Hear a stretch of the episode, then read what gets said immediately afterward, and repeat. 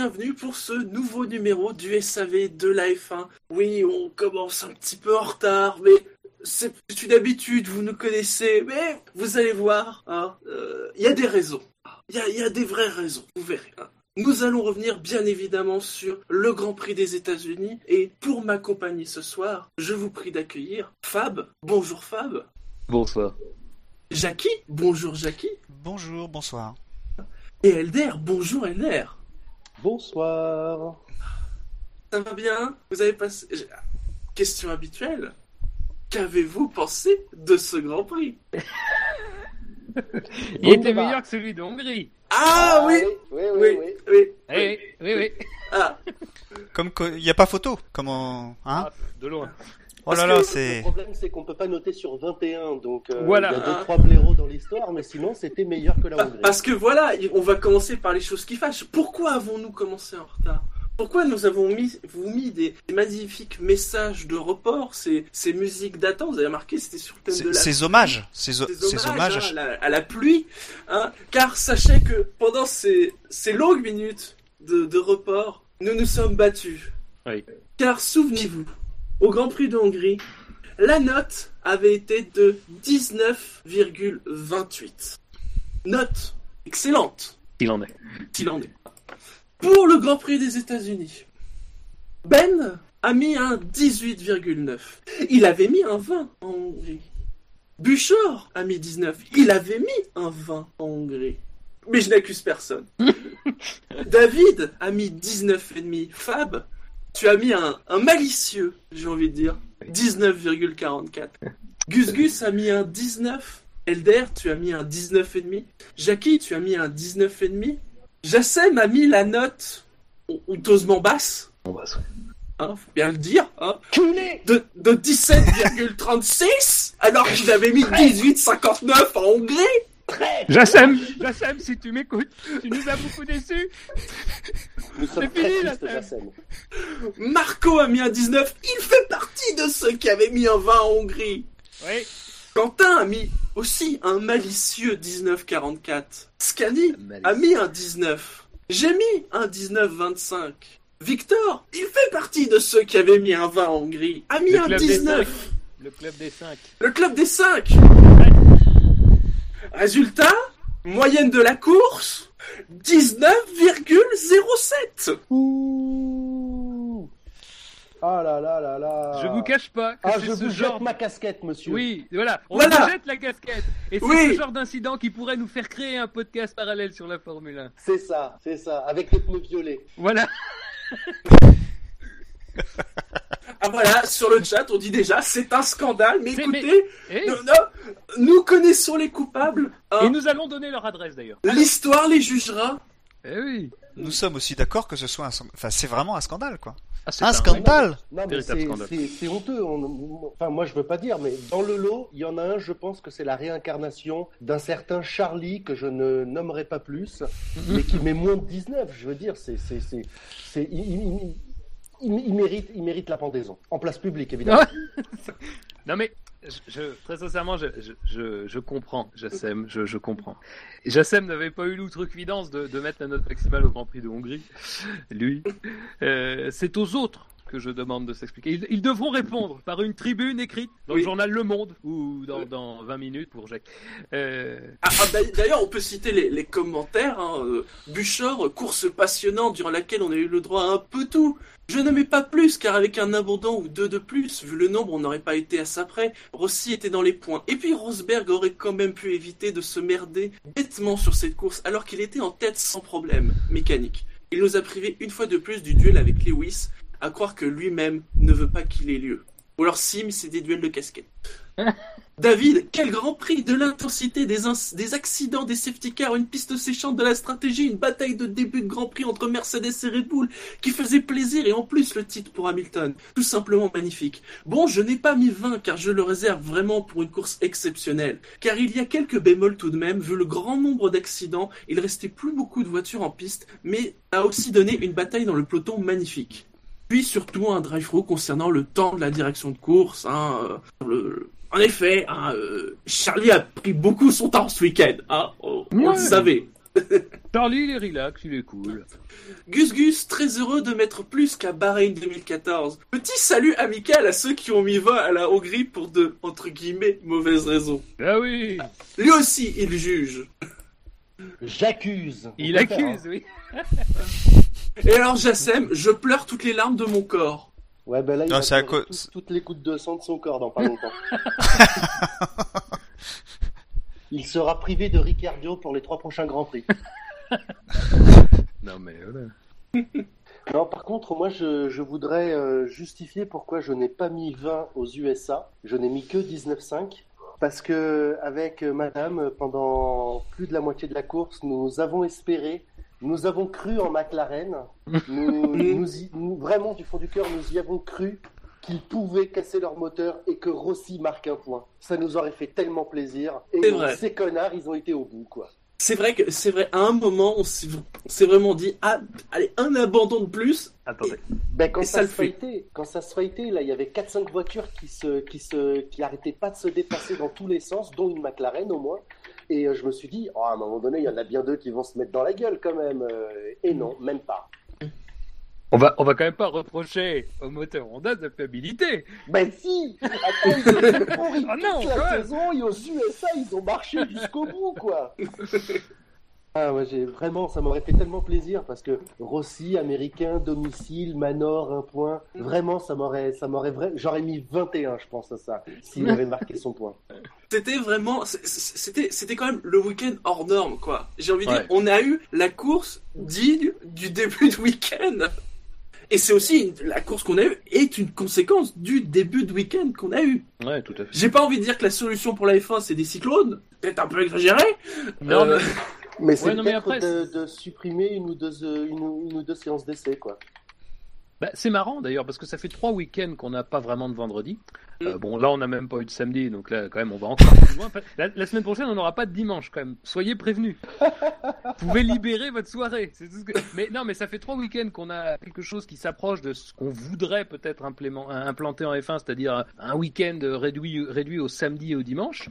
Euh, bon après moi je- très sincèrement pour juger là-dessus, on a eu trois courses qui, qui, je pense, ont permis de bien voir que, quoi qu'il arrive, euh, la- le, le- le- comment l'attrait d'un Grand Prix, l'intérêt d'un Grand Prix, ça dépend pas que de ce qui se passe avant. hein. Ça dépend beaucoup de ce qui se passe pendant. Le Japon s'est fait chier comme on s'est Mm. jamais fait chier autant cette année. alors qu'il y avait En aussi eu de la pluie. euh. Ouais, ouais. Mm. En Russie, c'était moyen, et là, c'était top. Donc voilà, on voit bien que quoi qu'il arrive, il y a un éventail de possibilités. Mais après, bon, juste pour revenir, puis tout à l'heure, bon, c'est vrai qu'on déconne un peu sur la note et tout. Euh, évidemment, la, la note, c'est une question de chacun, il n'y a pas de problème. Et de toute façon, Hongrie, États-Unis, cette année, euh, voilà, il n'y a pas de ces deux grands prix Oui. exceptionnels. Mm. Euh, comme l'année dernière, il y avait eu Hongrie, Bahreïn et Canada. Voilà, c'est très bien. En plus, c'est c'est quand même aussi le bon moment. Enfin, j'ai toujours l'impression que ça arrive toujours au bon moment, ces grands prix-là. Mais voilà, c'est aussi un grand prix qui, qui montre que la F1 peut être intéressante. Et c'est un grand prix aussi de, de sacre. Donc, c'est- il y avait une, il y avait une pression supplémentaire particulière. Bon. Bah, Rossi, il aurait pu mettre un coup de genou, je sais pas, un truc dans le genre. Je sais pas, Marquez, merde, qu'il a tu chier, regardes hein. bien au début. Non, mais attends, quand il s'est fait dépasser par Ricardo, hein, Jassem, il aurait pu lui mettre un petit boum et on n'en parle plus. Non, les coups de, les coups de genoux, c'est plutôt euh, Hamilton qui les met.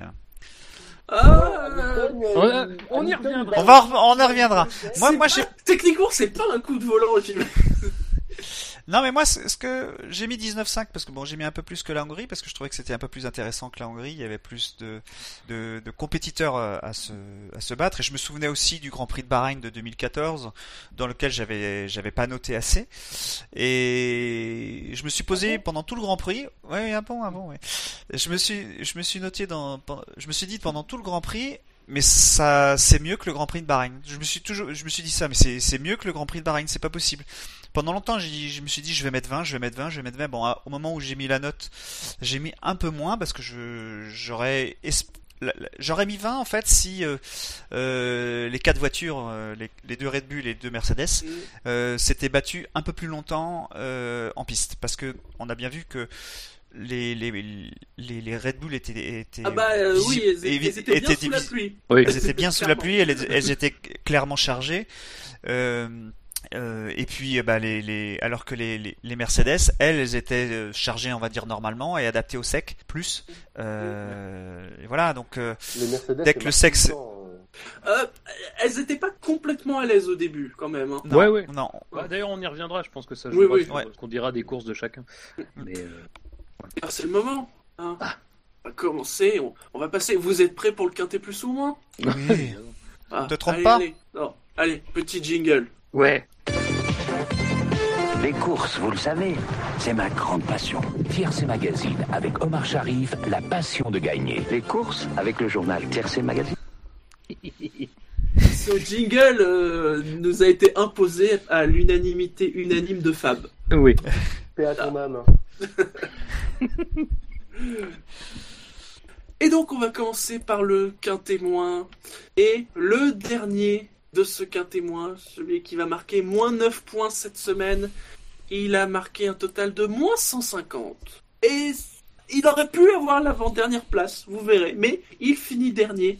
C'est Nico Hülkenberg. Ouais, j'ai, j'ai, il a fallu que je regarde plusieurs fois le ralenti, mais il a, il- ouais, il a, il a été un peu gourmand le garçon. Mm. C'est bon, l'autre en face lui a, lui a carrément pas ouvert la porte du tout, mais il y avait quelque chose à faire. Il pouvait attendre deux trois virages, euh, voilà. Après, sur Hülkenberg, bon, sur sa course, après, c'est pas forcément facile de s'exprimer parce qu'il se retrouve assez rapidement derrière Vettel et enfin derrière Perez et Vettel. Euh, à partir de là, il est un peu impuissant, euh, donc il reste bloqué là un moment. Et quand il commence justement à avoir sa période où il remonte bien et justement où il tente ce dépassement sur Ricciardo qui est à l'agonie, il a aussi son problème d'aileron avant, c'est-à-dire que l'aileron avant est déjà décroché quand il tente sa manœuvre. Et c'est d'ailleurs ça qui, auprès des commissaires, euh, fait qu'il n'est pas pénalisé. Parce que les commissaires considèrent que c'est parce que son aileron avant ne fonctionne pas efficacement du fait de, son, de, de- de la casse qui, euh, qui va percuter euh, Ricciardo. Donc euh, c'est difficile de juger. Enfin, très sincèrement, c'est vraiment sévère. C'est vraiment sévère, je pense. Oui, Euh, oui, je suis d'accord. Donc euh, voilà, enfin c'est chaud de, de mettre Hülkenberg dernier parce qu'il est, enfin à mon sens il est un peu responsable parce qu'il est un peu optimiste. Et je pense peut-être qu'avec un aileron qui fonctionne parfaitement, il aurait pu mieux gérer ce, ce, ce dépa- enfin cette tentative en tout cas. J'ai pas vu dans les déclarations de, de- d'après-course, le, celle d'Hülkenberg. Il a cassé quand son aileron? J'ai l'impression qu'il a cassé juste avant, en fait. Ouais, dans la ligne droite, il casse sur une bosse apparemment. Ouais, donc il a, il a pas pu le voir avant de freiner, en fait. Non, non, il peut pas le voir, il peut pas le voir. Donc il tente, il est persuadé qu'il a son aileron normal, il y va. euh, au niveau trajectoire, il était bien. hein, il- et, euh, et, et voilà, le, le- ça, ça freine pas pareil. Et il rentre dans Richardo. Passer au chausse-pied quand même, mais bon. euh, Oui, mais bon, voilà, c'est, enfin, ils sont pas là pour euh, enfiler des perles. Hein. Ouais, voilà. Mais, euh, mais c'est euh, Julien Febro qui le dit au moment où ils arrivent euh, l'un à côté de l'autre. Il dit Ah, son aileron il bouge, il bouge, il a un problème. Ouais, c'est vrai. Et bah c'est la double peine parce que ça aurait pas été Richardo, ça se trouve, Jalsem, il aurait mis euh, autre chose que 1736. C'est pas faux. Alors je vois que sur le, le chat, on est aussi euh, dur pour Hülkenberg d'être dernier. Dans le détail, il, il a reçu que 2 points positifs et 152 points négatifs parmi les votes. Ouais, c'est dur. C'est dur. c'est dur, ouais, C'est très dur. À la limite qu'on lui mette pas de points positifs, effectivement, sa course est quand même pas non plus. Voilà, c'est c'est toujours pareil. Sa course, euh, quand tu vois certaines autres qui ont pu se faire remarquer sur ce Grand Prix, c'est sûr qu'elle est un peu un peu terne. Mais bon, 152 points pour juste l'accrochage, parce qu'à mon avis c'est ça, ou un petit peu peut-être la comparaison avec Pérez encore une fois. Mais au, Mais au départ, il s'est pas accroché aussi? Il était pas dans Non. le coup euh, Je crois Non? pas. Non, non, je crois pas. Il y en a eu beaucoup effectivement, mais lui il y était pas, je crois. Passons dans ce cas-là euh, au suivant, celui qui va marquer moins 6 points. Il a eu 11 votes positifs et 160 votes négatifs, donc il est celui qui a accumulé le plus de votes négatifs. On, Mais on l'entend a- déjà, on, on l'entend déjà, Shinji, tu vois, sa femme, il- on l'entend déjà, on l'entend déjà qui, qui, euh, qui est tout ému de, de, de ce vote. Hein, tu, tu, trouves, tu trouves pas? C'est méchant. C'est vrai que ça m'a fait beaucoup de peine ce dimanche, mais c'est Kimi Raikkonen. Oh, oh, oh, oh. Bon, Ah oui, j'ai pas VRP vu. Drolek quand même. Ouais, ouais, ouais, ouais, ouais, ouais. Hé. VP Tech Pro aussi. Moi, je, trouve, enfin, c'était pendant la course, je sais plus si c'est Febro ou Montagny qui disait que euh, il vieillissait mal. Euh, je trouve que c'était un peu dur parce que quand même c'est euh, moi, je trouve que ce pilote a un talent euh, exceptionnel ou a eu un talent exceptionnel et que bah, là il vieillit euh, tout ça et, la comparaison avec des jeunes pilotes, mais on va sûrement en reparler plus tard euh, avec Verstappen notamment, est pas en sa faveur sur cette course. Il n'empêche que la course était pas loin de- d'être solide. Il fait une erreur euh, qui l'emmène euh, bah, au, Oui. qui l'emmène au- sur un Tech Pro. Et Et, alors visiblement euh, la marche arrière, euh, non, non. Non, mais ils ont, ils ont expliqué. Mais ça- ça aurait pas- endommagé la mécanique, alors il a fait Oui, que la oui. marche avant. Hein. C'est Kimi. Non, en mais hein. De toute façon, là- avant. Ouais, mais et, de toute façon, le- la marche arrière n'aurait rien changé à son problème vu qu'il avait cassé, il avait cassé le, le brake duct. euh, de toute façon, euh, il aurait dû s'arrêter de toute Oui. façon à la, à quelques tours après. Mais ouais, donc c'est vraiment dommage parce qu'à certains endroits il y avait encore des flaques d'eau, il se les prise et voilà. Et c'est le, c'est le jeu. Il attaquait, hein. Il attaquait.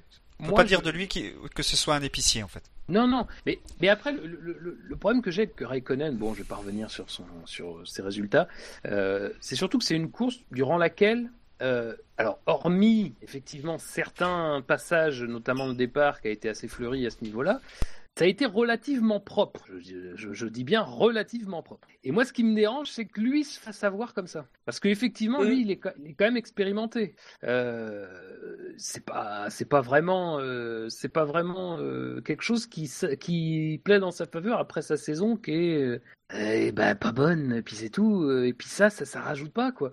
Dire Raikkonen, ce qu'on peut sur cette saison, on peut dire que parfois il fait des courses euh, solides, correctes, euh, et il y a eu un problème mécanique notamment. euh, bon, voilà. Mais là, sur cette course-là, il n'est pas très très loin de Vettel. au tout début, bon, il n'est pas dans les roues de Vettel parce qu'il a du mal un peu à se défaire des, des, des Toro Rosso, mais il n'est pas super loin de Vettel. Visiblement, il y a quelque chose à faire avec cette Ferrari qui, qui, qui, s'accommode pas trop mal des conditions changeantes. Et il se fout au tas, quoi. Et euh, je veux dire, je vais pas lui reprocher d'avoir attaqué et d'avoir tenté quelque chose, peut-être à ce moment-là, mais le problème, c'est qu'encore une fois, ça paye pas. Il est sans doute dans une dynamique euh, qui fait que, euh, de toute façon, lui, comme certains autres, vont faire la faute. Mais le problème, c'est que c'est encore lui et que c'est peut-être une course sur laquelle il pouvait se montrer, faire quelque chose, quoi, face à des pilotes qui, bon, bah, logiquement, doivent être, doivent pas pouvoir résister trop longtemps à la Ferrari. Alors, est-ce que c'est plutôt sa course qui est mauvaise ou celle des pilotes qui est excellente autour de lui? Un peu des deux. Euh, ça peut être que ça. Mais euh, la, com- voilà. la comparaison avec Vettel doit aussi être. euh, on doit, Ah oui, on mais doit quand même le- voir aussi. hein. Le problème, c'est que c'est vrai que le, le quintet plus ou moins, ça, ça- ça pousse à la comparaison et ça, ça favorise pas le, celui des deux qui est euh, en difficulté. Mais une fois que tu as dit ça, le problème, c'est que c'est toute la saison comme ça, quoi. Il y a qu'à Bahreïn qu'il a fait vraiment quelque chose de, de, de, de meilleur.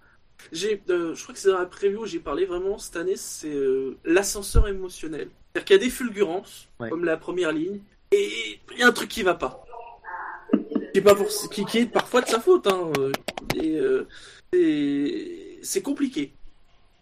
Ouais. Alors- Allez, à la place suivante du quintet moins, il a marqué 96 points négatifs. Il n'a pas parcouru beaucoup de tours, hein, euh, même si euh, il a osé, mais il a osé beaucoup, beaucoup trop tôt. C'est Valtteri Bottas. Ouais, bah là, oui. Les Finlandais étaient pas à la fête. Ah oui, là, euh, Non, mais là, bon, là, bon, sa course est tellement courte qu'on peut dire qu'il a fait n'importe quoi. sans trop se risquer à des, sans trop se risquer à, à se tromper, parce que là, il fait, enfin, clairement, il est trop vite, il est trop vite, trop à l'intérieur, trop tout. Bon, effectivement, devant lui, il y a déjà un peu de grabuge, peut-être que ça le Oui. perturbe. Enfin bon, normalement, il doit pas rentrer dans Grosjean comme il le fait. Euh, donc bon, euh, et donc après, il laissé les slicks, alors qu'on est Oui. euh, Au deuxième tour. qu'au deuxième tour. ah bah, il y a eu des bêta-testeurs hein, euh, sur ce Grand Prix. ouais, hein. Ouais, euh, Ouais, mais quatre enfin, c'est des, bêta-testeurs qui avaient des problèmes au niveau des suspensions, Ouais. qui avaient dû euh, Oui. prendre des chocs, donc euh, forcément, euh, C'est vrai. Donc, il c'est pas facile. il re-rentre au bout de 4 tours pour remettre les intermédiaires. Là, à ce moment-là, tu te dis quand même, waouh Et puis bon, bah finalement, ça s'arrête Ouais. au cinquième tour, euh, bris de suspension, euh, la marotte de Williams ce week-end. Ils avaient l'air de dire que ça pouvait venir des, des, des boss de la ligne droite qui n'étaient pas bien encaissés par la Williams. Mm. Euh, c'est ce que j'ai, c'est ce que j'ai cru comprendre euh, de certaines sources, euh, des journalistes sur Twitter. Donc euh, bon. C'est possible parce qu'on avait vu d'ailleurs, enfin je fais un petit aparté, mais en Formule 1, il y avait une bosse sur le circuit de Pékin et il y avait une bosse qui était vraiment forte et il y avait beaucoup de voitures qui décollaient et les certaines autres qui étaient réglées différemment euh, décollaient pas du tout. Donc il y avait il y a vraiment de quoi euh, gérer les bosses de manière optimum ou pas. Euh, et, après ça amène d'autres problèmes euh, ailleurs dans le circuit, mais Ouais. donc c'est Bon, comme il n'y a pas grand chose à dire sur Bottas, hein, la course a été très très courte. Passons au suivant. Euh, ah, j'ai envie de dire, lui aussi, euh, c'est un peu dur, je trouve. ah, c'est très dur. C'est ouais, même très dur. C'est Daniel Gviat.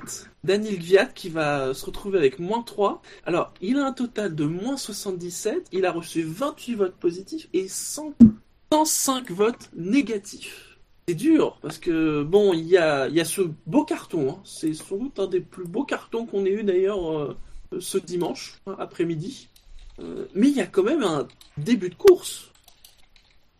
Oui, bah, de toute façon, enfin, c'est. euh, Le problème, c'est que Viat, il est allé tellement haut que malheureusement, la manière dont ça s'est terminé, ça a forcément eu un impact sur la manière dont on a, dont on a perçu sa course. Parce qu'on l'a beaucoup vu, Mhm. et puis mine de rien, c'est quand même une erreur hein, à la fin. Oui. Et c'est une erreur, assez- enfin, c'est c'est pas une énorme erreur, mais c'est une erreur qui, qui coûte très cher. Quoi. Mhm. Euh, et ça, ça, en plus, ça résulte, de, ça résulte dans un, un accident, vers un accident assez violent. Donc, euh, euh, bon, euh, la- bon, après que Viat fait la course, le début de course vraiment quasi idéal. Mm. Alors, on, on l'a évoqué, on l'a évoqué rapidement. C'est vrai que les Red Bull ont eu vraiment deux visages. ouais, ouais. Euh, sur piste humide, c'était excellent, vraiment, c'était très très bien. Et bon, on pouvait peut-être s'en douter un peu, se dire oui, mais quand ça va sécher, et en effet, quand ça a séché, ça a reculé. Bah, Gasly l'avait pas. Gasly qui était qui était consultant pour euh, euh, pour Canal sur ce week-end. euh, Puis d'ailleurs, il l'est depuis qu'il est qu'il est sur les grands prix. Euh, l'avait pas caché d'ailleurs hein, que que Mhm. Red Bull partait sur quelque chose. Alors il avait essayé un peu parce que je pense qu'il avait il avait peut-être été un peu trop. euh, il en avait peut-être un peu trop dit. Donc il avait essayé après de masquer en disant non, mais on essaie de faire des réglages un peu intermédiaires. Bon, Mm. bon, euh, pour qu'une Red Bull euh, tienne le rythme d'une Mercedes euh, et même soit supérieure, plus vite, en rythme, oui, oui, soit supérieure, Ah, il faut qu'elle soit réglée pluie, hein. ça c'est ça c'est Mm. certain. Euh, et puis il faut que les Mercedes soient pas réglées complètement pluie non plus. Ça c'est aussi mine de rien ce qui prouve que, comme disait Elder, les Mercedes c'est quand même euh, puissant. Euh, mais après Gviat a été quand même, de toute façon Gviat a fait un petit moment qui qui, alors voilà, il est jeune aussi Gviat, hein. il est très jeune, hein. je sais plus quel âge il a, mais il doit avoir 19 ou 20 ans. Enfin c'est voilà, c'est pas 20 ans sans doute. Il ça reste encore un jeune pilote qui qui, qui a des choses à apprendre. Euh, mais je trouve qu'il a, voilà, il a au moins cette, euh, cette insouciance. Au début, il a même tenté sur euh, Hamilton de, dépasser. Enfin, quand même, euh, Gviat qui tente sur le leader du championnat, celui qui peut gagner le titre dès cette course-là. Il tente le coup. Bon, évidemment, ça passe pas parce que c'est un peu, c'est un peu kamikaze. Mais au moins, il a eu cette, envie de tenter les choses, quoi. Donc, à partir de là, à partir de, là, de cette manœuvre ratée, il a un peu décliné. Il s'est fait larguer par, le, groupe de trois, qui a rapidement été lui-même dispatché un peu partout. Et il n'a pas vraiment eu après de, de, de- de coups d'éclat. Donc c'est vrai qu'il a eu une première partie de course va- vachement haute, et puis d'un coup ça s'est un peu tari. Et puis quand, la dernière fois qu'on l'a revu, c'était dans un rail, donc forcément ça plaide pas en sa faveur. Dans un mur, pas dans. Ouais, aussi dans un rail, oui, dans un Dans rail. un rail, ouais. Ah, si, c'est un rail. Oui, oui. Oui, c'était un rail. C'était un rail euh, juste avant l'entrée des stands d'ailleurs. D'aucuns diront que ça a permis à certaines personnes de faire un arrêt au stand à ce moment-là. Est-ce que ce sera un complot? Je me demande. hein. Euh, ouais, moi j'ai trouvé là, sa course, euh, en tout cas à Fiat, euh, malgré tout assez opportuniste.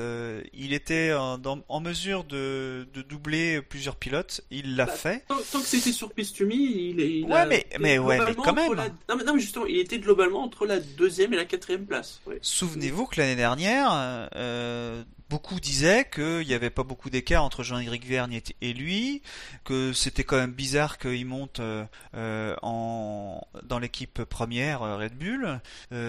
En début de saison, il était vraiment fébrile, et là, depuis euh, quand même le milieu de la saison, il nous montre quand même des courses solides, même s'il fait quelques erreurs. Bon là c'était une erreur effectivement de réaccélérer sur le sur la partie en vert. hein. Enfin le- je cherche le mot. Euh, le- Ah bon? C'est pas de l'herbe, c'est euh, L'astroturf. euh, L'astroturf. Merci, merci Fab, merci Elder. Euh, donc voilà, c'était pour moi c'était euh, il a fait une belle course. Effectivement, la voiture ne pouvait plus lui permettre de rouler trop, euh, quand ça a séché à la- vitesse où il roulait. Euh, mais quand même, il a tenté le coup et au bluff, euh, il aurait été devant, été il aurait peut-être été galvanisé d'être en tête et d'être ça un peu plus intéressant, mais voilà, ça s'est pas passé comme ça. Il a tenté le coup. je trouve que c'est bien qu'il l'ait tenté, qu'il ait pu le faire, qu'il ait montré qu'il était capable de le faire. On le reverra, hein, on le reverra et. euh, Je pense pas, euh, Jackie, je, je pense pas que même s'il avait pris la tête de la course euh, longtemps, euh, je suis pas persuadé qu'il eût été galvanisé ou quoi que ce soit parce que la piste s'est asséchée, la Red Bull elle est retournée avec les McLaren quoi. Ouais, mais tu, imagines que c'est Alonso à la place de, de Kvyat. Alonso prend la tête. Pas avec sa McLaren. hein. Alonso prend la tête avec une voiture euh, rapide. Avec n'importe quoi, sauf une McLaren. Avec n'importe quoi sauf une McLaren. les Tu, tu imagines bien, tu imagines bien que si, Ma- si Alonso est devant les deux Mercedes, euh, et même si c'est sec et que sa voiture elle était réglée pour la pluie, il va se battre comme un chien pour garder pour garder sa pour garder sa première place. Ouais, mais Et- on- on- je pense pas qu'on puisse comparer Y a- y a- à Alonso ou à Vettel ou à Hamilton. euh, Bah, je- tu vois, euh, il- bon, comparons-le à Ricardo par exemple. Euh, Ricardo, je l'aime bien parce qu'il est sympa, tout ça, et c'est un pilote qui, euh, qui a deux, deux- enfin, c'est un, homme qui a une certaine, euh, qui est agréable, que il est sympa, tout ça, et c'est un pilote qui est agressif, donc il a les, deux facettes que j'aime bien. Mais je pense que lui est sympa aussi, même si le, russe ne fait pas envie, parce qu'on pense à d'autres, enfin on pense à Poutine, on pense à tout ça. Mais il n'empêche que euh, quand tu l'entends discuter, il est, agréable. euh, euh, voilà, euh, il est honnête, il est franc. euh, voilà, moi je trouve que c'est un pilote qui, euh, dans ce contexte-là, euh, parce qu'il faut pas oublier que derrière il y a deux pilotes, Sainz et Verstappen, qui sont prêts à lui prendre sa place. Donc Ah oui. Dans ce contexte-là, euh, qui se montre et qui euh, qui montre qu'il est euh, qu'il est capable de d'être en première place, c'est quand même bien. C'est pour ça que je trouve ça dur de le mettre de le mettre à ce niveau-là. À la limite qu'il soit dans le quintet, enfin dans le quintet plus ou moins, ça m'aurait mieux plu que euh, que de le mettre là, alors qu'il y a d'autres pilotes qui sont dans le quintet plus ou moins, qu'on a, qui mériteraient euh, bien plus que lui d'être dans le quintet moins. Après, c'est à la hauteur. Ce- genre de, de, de entre guillemets sanction, c'est à la hauteur de ce que de ce qu'il a pu susciter aussi. Voilà, il part très haut. C'est une course qui, qui- il est dans une lutte à quatre avec des pilotes qui ont déjà gagné des grands prix. Il est pas ridicule du tout. Il est même plutôt bon. Euh, et après, le problème, c'est qu'il finit. Voilà, il, lui ne, ne, ne parvient pas à finir la course. Euh, si tu regardes bien, euh, bon, les pilotes qui sont dans le quintet, dans le quintet, euh, moins, c'est des pilotes qui, pour la plupart, ont abandonné. Euh, qu'on, selon, selon certes, selon les, auditeurs, j'imagine, euh, Hülkenberg, c'est peut-être un peu plus, un peu plus discutable, mais qui ont commis une erreur qui a causé leur abandon. C'est comme ça que c'est vu. Après, bah, il y a des pilotes qui sont dans, dans la partie intermédiaire. Bon, bah, effectivement, ils n'ont pas fait une course exceptionnelle. Ah, tu regardes, moi je, regarde, on, va, va pas faire de, teasing, mais y a des noms, euh, tu te dis, euh, Fiat devrait être devant ces gars-là. Oui, mais Oui. t'as des, t'as des gens face à qui t'as pas grand chose à dire, ni en bien ni en mal. Euh, par exemple, je sais pas, un, voilà, un Ericsson, tu peux pas dire grand chose de sa course, puisque de toute façon, il a, il a eu un problème technique qui l'a fait abandonner. C'est difficile. Je, je comprends ce que tu veux dire, et, et voilà, mais c'est vrai que c'est difficile, par exemple, de sanctionner Ericsson de manière totalement incroyable, alors qu'on a, on a rien vu de spécial sur sa course, quoi. Bah Bien, si, on euh, Nasser lui est rentré dedans. bon. Oui, Nasser lui est mais- Voilà, Ouais, euh, mais- Nasser devrait être, Nasser devrait être devant Kvyat. C'est l'injustice du, du. Oui, c'est l'injustice, c'est l'exercice, c'était- ouais, ouais. C'est que dans le moins, tu vas mettre ceux qui se sont fait remarquer en négatif, et dans le plus, ceux qui se sont fait remarquer en positif, et dans le ventre mou, ben, tous les autres branques, quoi, en fait. Donc, euh, voilà. Que l'on salue. Effectivement, qu'on salue et qu'on aime très fort, mais effectivement, euh, force est de constater que euh, euh, Kvyat, malgré une très bonne course, et j'aurais préféré le voir dans le ventre mou plutôt qu'à cet endroit-là, ben, il s'est fait remarquer avec, avec une petite gamelle euh, sur l'astroturf, quoi. Ouais. Putain, je défends les auditeurs qui ont voté comme des pieds, quoi. On les salue d'ailleurs. On, on vous aime. Parlons dans ce cas de la dernière place du quintémoin. Ah, mais qui ça peut bien être? Il a recueilli 42 votes positifs, 116 votes négatifs. J'ai envie de dire, il a été le, le sourire du week-end. Tu me fais flipper, là. Il roule chez Mercedes. C'est Nico Rosberg. Euh, Nico euh, Barrichello, tu veux dire Oh là là là Ou là. Nico Massa, je sais pas. euh, Terrible. Ferrari, évidemment. hein. Terrible coup de massue. Ah non, mais écoute, euh, on- on- il y a eu un débat hier soir avec Dino sur Twitter là-dessus. Il faut que, il faut que Rosberg Et Jackie. change et Jackie. Il faut vraiment que que, que Rosberg euh, change euh, d'équipe parce que psychologiquement pour lui c'est fini. Et ça, enfin, tu vois, je sais pas si on en reparlera plus tard dans les drive-through, dans d'autres dans d'autres endroits dans le podcast, mais euh, la, la, dans la backroom euh, avec euh, l'histoire de la casquette, c'est c'était le passage flagrant et il a jamais eu le sourire. Il a il a c'est c'est c'est un très grand pilote, mais là il est complètement submergé par euh, par euh, par Hamilton et il lui faut un nouveau challenge parce que l'année prochaine, euh, je suis même pas convaincu que l'année prochaine il il dans la mentalité, s'il change pas sa mentalité, il, va aller à l'encontre de son écurie plus qu'autre chose. Alors que c'est un, un, grand teammate quoi, qui, qui va jouer pour l'écurie en permanence. Mais je pense que hier, ce qu'il a, ce a eu hier, ça, ça lui a mis un coup. Ça se, ça se voyait là que il a, il a, il a pris, euh, a pris une petite cahouette derrière la nuque. euh, donc euh, ouais, ouais, ouais, ouais. C'est là, c'était dur hein, pour lui. Franchement. Bon, en même temps, fallait pas se faire d'espoir. Hein. Le titre, il l'aurait pas eu quoi qu'il arrive, mais euh, je sais pas, il y a un truc Non, mais qui s'est après, brisé. après, quand hein, il se plaint, c'est, enfin, en tout cas, c'est, au final, c'est pas par rapport au, au championnat, parce qu'en effet, c'était foutu. C'est plus, euh, alors, il était déçu lui-même, et puis alors, il est revenu sur ce, ce premier virage. euh. Est-ce qu'on en parle tout de suite, ça, du coup Est-ce qu'on attend plutôt euh, plus tard? Ouais, on va en parler plus tard de ça. Parce que sinon, j'ai Par contre, peur on peut parler de son erreur.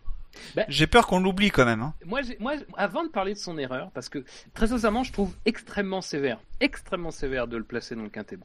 Ah oui. Très sincèrement, Il est deuxième de la course, hein, quand même. hein. très sin- Il a fait déjà belle ça. course. Et très sincèrement, je, moi, je l'aurais placé avant, avant Vettel, avant Hamilton. Très sincèrement, et je, je le dis de manière- parce que pour moi.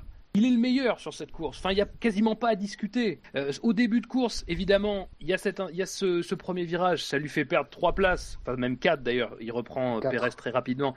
Mais euh, il, il est derrière, il gère pas mal. D'ailleurs, il gère même plutôt très bien puisque dès qu'il se retrouve euh, en position de pouvoir se libérer de- d'Hamilton et de Gviat, il, est tout de suite euh, très rapide. Ricciardo l'est encore plus, mais on sait pourquoi. Il en passe deux dans le même. sa Il voiture. en passe deux dans le même tour. Hein. Ouais, ouais, tout à fait. Et, et après, sur le reste de la course, il n'y a pas grand chose à dire. Il fait les arrêts au bon moment.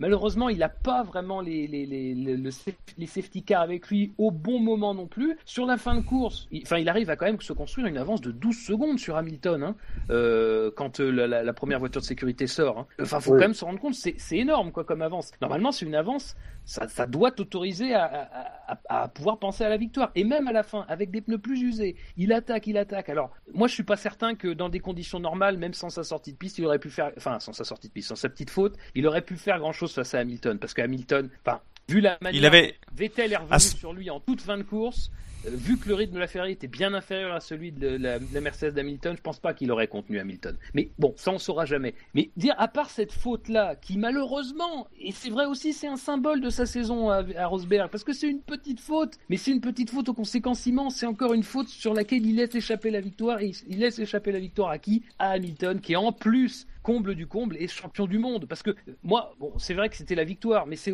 aussi surtout symboliquement le fait de repousser l'échéance un tout petit peu. Et ça, mine de rien, c'est quelque chose de motivant. Alors bien sûr, t'as quasiment aucune chance d'aller, Elder l'a dit, t'as quasiment aucune chance d'aller vers le titre. C'est pas possible parce que Hamilton a trop d'avance. Il a, faut se souvenir qu'on a beaucoup dit euh, Hamilton doit marquer 9 points de plus que Vettel, 2 points de plus que mm. Rosberg, mais il avait surtout à ne marquer que 34 points sur les 4 dernières courses. Enfin, ça relativise quand même le truc, quoi. Enfin, c'est rien du tout, 34 points. Donc voilà, il y avait tout ça en jeu. mais pour moi, c'est la meilleure course. Enfin, il fait cette erreur, elle lui coûte cher, mais c'est la meilleure course. Il se bat. Il se bat. C'est une chose rare chez lui. Il, euh, il a sorti les crocs, il s'est battu, quoi. Pour une fois, il s'est vraiment battu. Euh, mais voilà, il fait des fautes quand il faut pas. Mais c'est injuste qu'il soit dans le cas témoin, par contre. Ça, je, indubitablement, euh, encore une fois, voilà, il, il méritait pas d'être là. Euh, je ne sais pas pourquoi les gens lui ont mis autant de négatifs, mais euh, mais il, il, a fait une course solide. Il a été. Euh, tu dis qu'il a pas eu de chance sur les safety cars, mais il a il a changé de pneu. Au, il me semble au tout début du, du, du virtual safety car et, et au, au, restart aussi. Tiens, bah, puisque je crois que c'est. oui, sur le chat on nous en parle. Ce fameux restart sur sur Ricardo. putain, et le, le, mec, il est. on a l'impression qu'en fait, t'as as, Charlie qui, qui quand il appuie sur le bouton, ils appuient six simultanément sur le bouton parce que il n'y a rien eu, hein. il n'y a pas eu de sanction que dalle. Hein. Mais non. Bah, s'il n'y a pas eu de s'il n'y a pas eu de sanction, mais est-ce que l'image qu'il nous montre euh, après on voit qu'il est vraiment à côté de de, de Ricciardo, euh, l'image qu'il montre, euh, il n'y a pas de décompte pour dire on voit euh, c'est voilà on ne sait pas quand est-ce que le vert enfin le, le, green flag est, est, revenu donc euh, ils peuvent dire qu'il est à côté voilà c'est ça change pas grand chose pour nous vu qu'on ne sait pas quand est-ce que ça démarre après le décompte ils l'ont dans les oreilles dans, dans, ils l'ont dans les oreilles mais nous on l'avait pas à montrer. Donc c'est c'est polémique. c'est c'est polémique c'est polémique de parler d'en parler là. si il y avait eu un problème hein. Non, non. S'il y avait eu un problème, il y aurait eu enquête des commissaires et il aurait été sanctionné. Il n'est pas sanctionné, donc il n'y a rien. Voilà, c'est comme ça qu'il faut considérer. C'est dommage qu'il ne nous fasse pas comme sur la Formule E où on entend oui, on entend le décompte, oui. Ouais, c'est vrai. Mm. Mais il y a un truc d'ailleurs, juste pour revenir sur ça, peut-être que ça sera un aspect. Euh, en tout cas, c'est pas un aspect négatif, mais c'est la, la virtual safety car. Maintenant, c'est en tout cas aujourd'hui comme c'est fait, c'est établi que ça peut récompenser les plus malins. C'est-à-dire oui, ah bah, c'est clair. C'est une, procédure de sécurité, mais c'est une procédure de sécurité stratégique. C'est-à-dire, moi j'ai beaucoup regardé parce que je, je faisais pas très attention à ça. Mais si vous regardiez le comportement d'Hamilton sous Virtual Safety Car, quand il était notamment suivi par Gviat, il me semble, ce qu'il faisait, c'est qu'il se gardait une vitesse très lente dans les virages, mais en revanche, dans les lignes droites, en tout début de ligne droite, il commençait à beaucoup accélérer. Parce que comme ça, ça lui permettait, mine de rien, de se bâtir une avance. Et si jamais, si jamais il devait réaccélérer dans la ligne droite à ce moment-là, il était plutôt tranquille. C'est quand même et, Rosberg a très bien joué là-dessus parce que lui, qu'est-ce qu'il a fait? Il a dit bah très bien, moi je, suis à ma vitesse, je vais je vais respecter le temps imparti, mais je peux me permettre d'être juste à côté de Ricciardo. C'était même, enfin c'était incroyable d'ailleurs parce qu'il est, ils sont juste côte à côte sur la mm-hmm. même ligne quasiment. Et dès que le bouton, dès qu'il a pu appuyer, il, il se l'est fait. Euh, bravo. Non mais encore une fois, ce que disait Elder tout à l'heure, c'est voilà, c'était un Rosberg extrêmement offensif quoi. Donc euh, jusqu'à sa sortie de piste. Il n'y a, pas de règle sur la virtual safety car, donc euh, ils peuvent ils peuvent tout à fait le faire. Il n'y a pas de règle. Enfin, je veux dire, euh, c'est pas dit. Euh, on doit garder le, le même temps qu'on a. Non, non, c'est pas dit ça. Donc, bah, tu peux t'avancer. Tu peux. Il y a juste un truc que tu peux pas faire, c'est doubler. Mais tu peux être collé, collé l'un à côté de l'autre, c'est possible. Alors, c'est sûr que c'est c'est sans doute pas euh, très sincèrement dans l'esprit de cette règle-là, parce que ah bah non. là, là quand même, la, situation n'est pas sûre à 100%, hein, ça c'est certain. Mais notez quand même que euh, au début, euh, la virtual safety car, j'ai vu ça sur Twitter parce que je suivais en, sur mon sur mon écran en même temps. Il y a quelqu'un qui a qui a tweeté que les, la virtual safety car cette année, c'est la première fois qu'on voit une virtual safety car où il, quasiment où il n'y a pas de safety car derrière. là, il y avait une virtual safety car et euh, pendant un tour ou un tour et demi, il s'est rien passé. C'est-à-dire qu'il y avait des débris, c'était pour enlever les débris qu'elle était apparue, et en fait, il se passait rien. Et quelqu'un sur Twitter fait une bonne vanne. Il dit, en fait, c'est les virtual commissaires qui vont qui vont aller euh, enlever les les virtuaux débris. C'est vrai qu'on a eu soit l'un soit l'autre, mais pas ouais les deux, pas comme on a eu parfois mais c'était, c'était bon voilà, euh, il serait, enfin il faudrait qu'il qu'il fasse quelque chose pour le euh, rendre cette règle de virtual safety car plus juste vis-à-vis de chacun, parce que tu bafoues l'esprit de la règle en fait. Ouais. D'ailleurs, euh, tes euh, virtual euh, commissaires, euh, euh, le- les, les, les seuls qu'on a pu voir à la télévision, euh, bizarrement, soit ils étaient gros, soit ils étaient vieux avec une barbe euh, à la, à la, à la, à la biker. Quoi. Enfin bon, Ouais, mais note quand même, c'est ce que j'ai, c'est ce que j'ai pensé pendant, pendant- quand on les voyait sur place. Euh, ils ont beaucoup progressé parce que d'habitude ils tombaient. C'est pas faux. Et donc là, je dis, il y a eu une grosse formation euh, pour euh, Par pour contre, les faire ont- tenir debout. Ils ont moins de coucouignettes que les commissaires russes. Ah oui. C'est vrai que oui. Oui, oui, oui. Parce que le débris, euh, le débris qu'il y avait sur le virage 1, ils ont mis euh, trois plombes à le dégager, alors que si c'était en Russie, Poutine il y serait allé en cheval, il l'aurait ramassé et serait reparti. hein. Euh, alors, sinon, sur, alors, sur l'affaire de la casquette, est-ce que, est-ce que l'un de vous, c'est un drive-through ou est-ce qu'on en parle maintenant euh?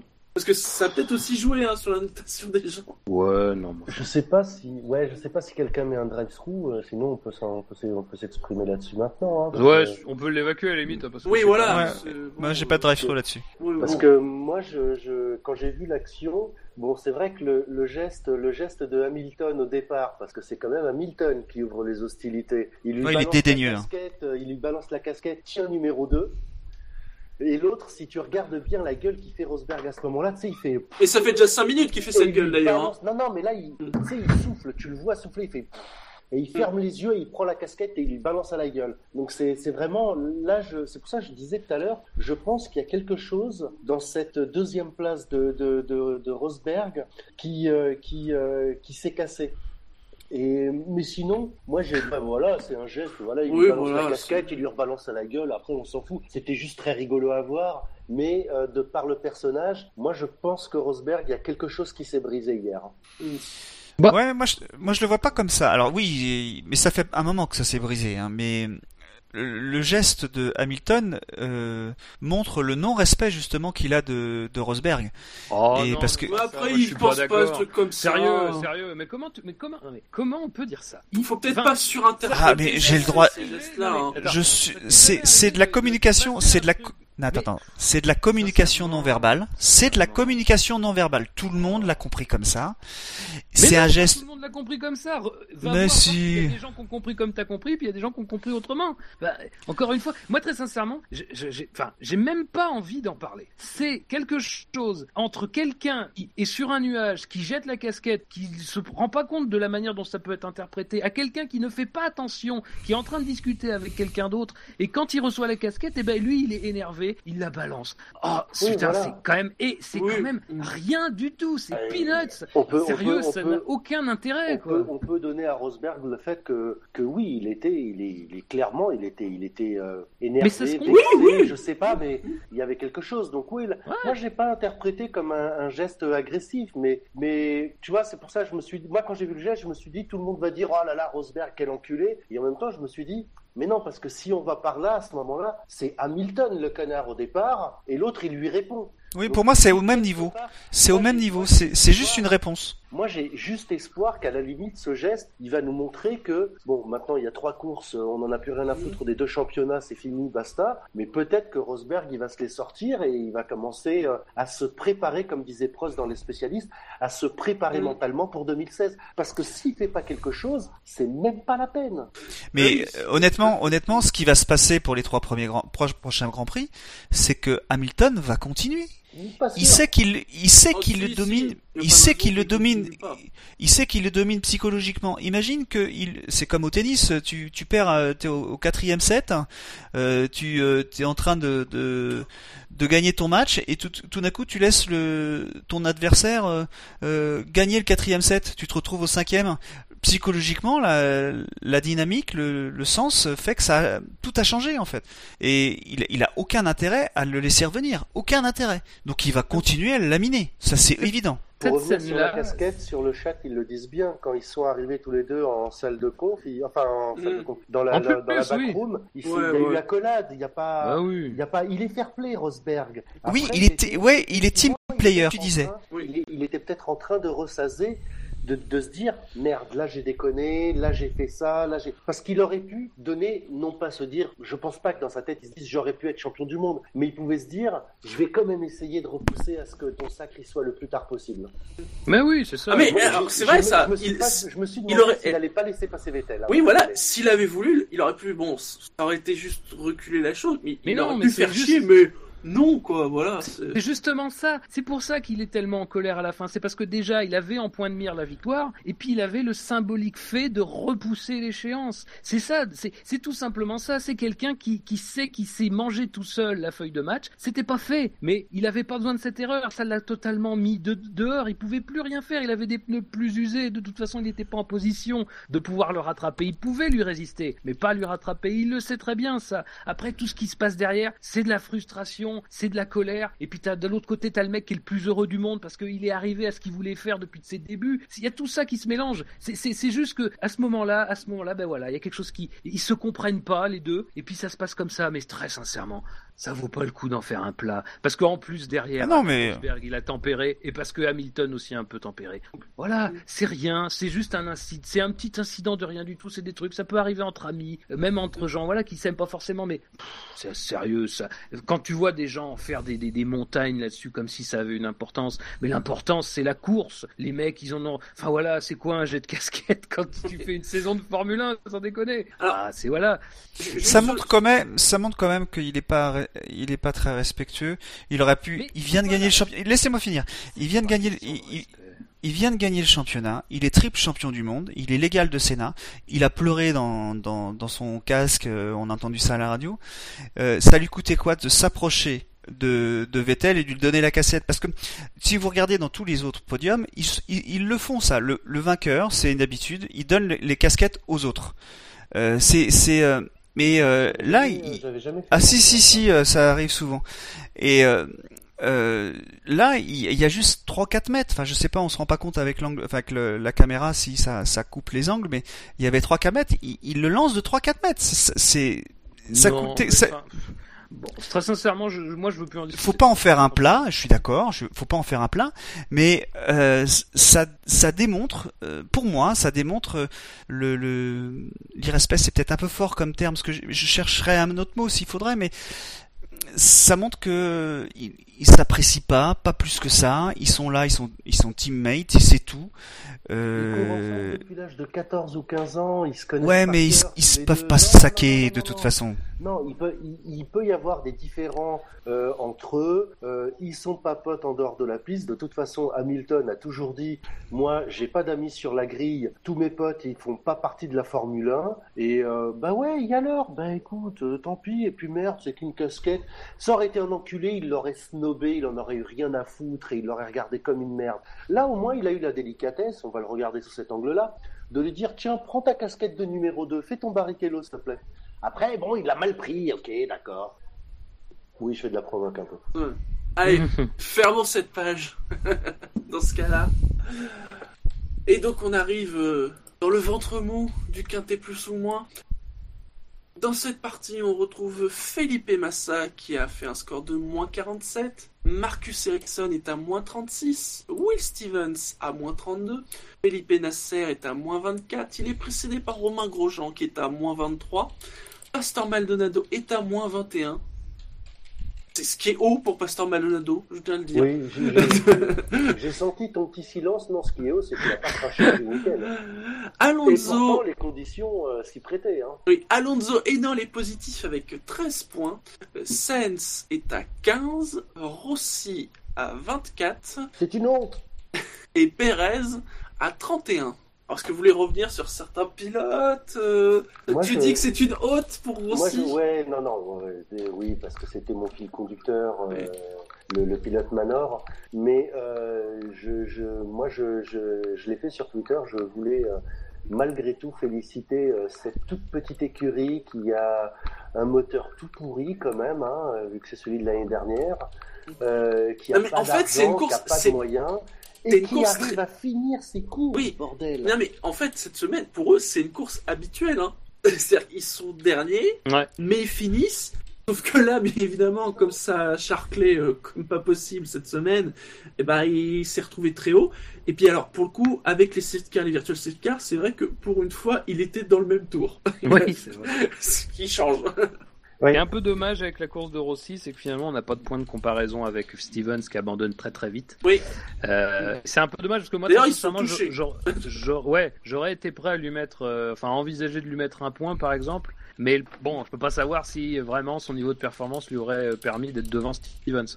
Ouais. Donc euh, voilà, ça pour moi déjà ça disqualifie. Mais après faut noter voilà que c'est de toute façon c'est à part très rares exceptions comme à Monaco euh, comme à Monaco 2000, euh, de- 2014 où il y avait plus que le fait simplement de profiter des abandons dans la course de, de Bianchi à l'époque. Il y avait plus que ça dans cette là, ce qui avait forcément été salué à l'époque. Mais là, bah voilà, c'est pas facile. Mais c'est vrai que c'est quand même une course notable parce que voilà, il profite et puis c'est aussi ce qu'on attend de Manor jusqu'à la fin de cette saison. On verra la saison prochaine. Euh, mais c'est aussi fondateur parce que euh, il est aux États-Unis. Oui, c'est vrai. Voilà, c'est ça. Il est chez lui, d'une certaine manière. euh, C'était aussi quelque chose que qui, qui a fait plaisir à tout le monde de voir qu'il était en, en- pas très loin des points, que à quelques Mm. à quelques accrochages près, à quelques moteurs explosés près, il pouvait prétendre à un point chez lui. Euh, et c'est aussi voilà, c'est aussi bien pour ça parce que ça, a participé un peu à la bonne ambiance autour de ce Grand Prix. Ça, ça, franchement, quand on le voit 11ème, on se dit Ah Ah, Peut-être. Ouais, ouais, Eh. Qui sait le. Bon, Ricciardo s'était retrouvé 12ème, il l'a rapidement doublé, donc après il était 12ème. Déjà deux Ouais. ça commençait à être compliqué quand même.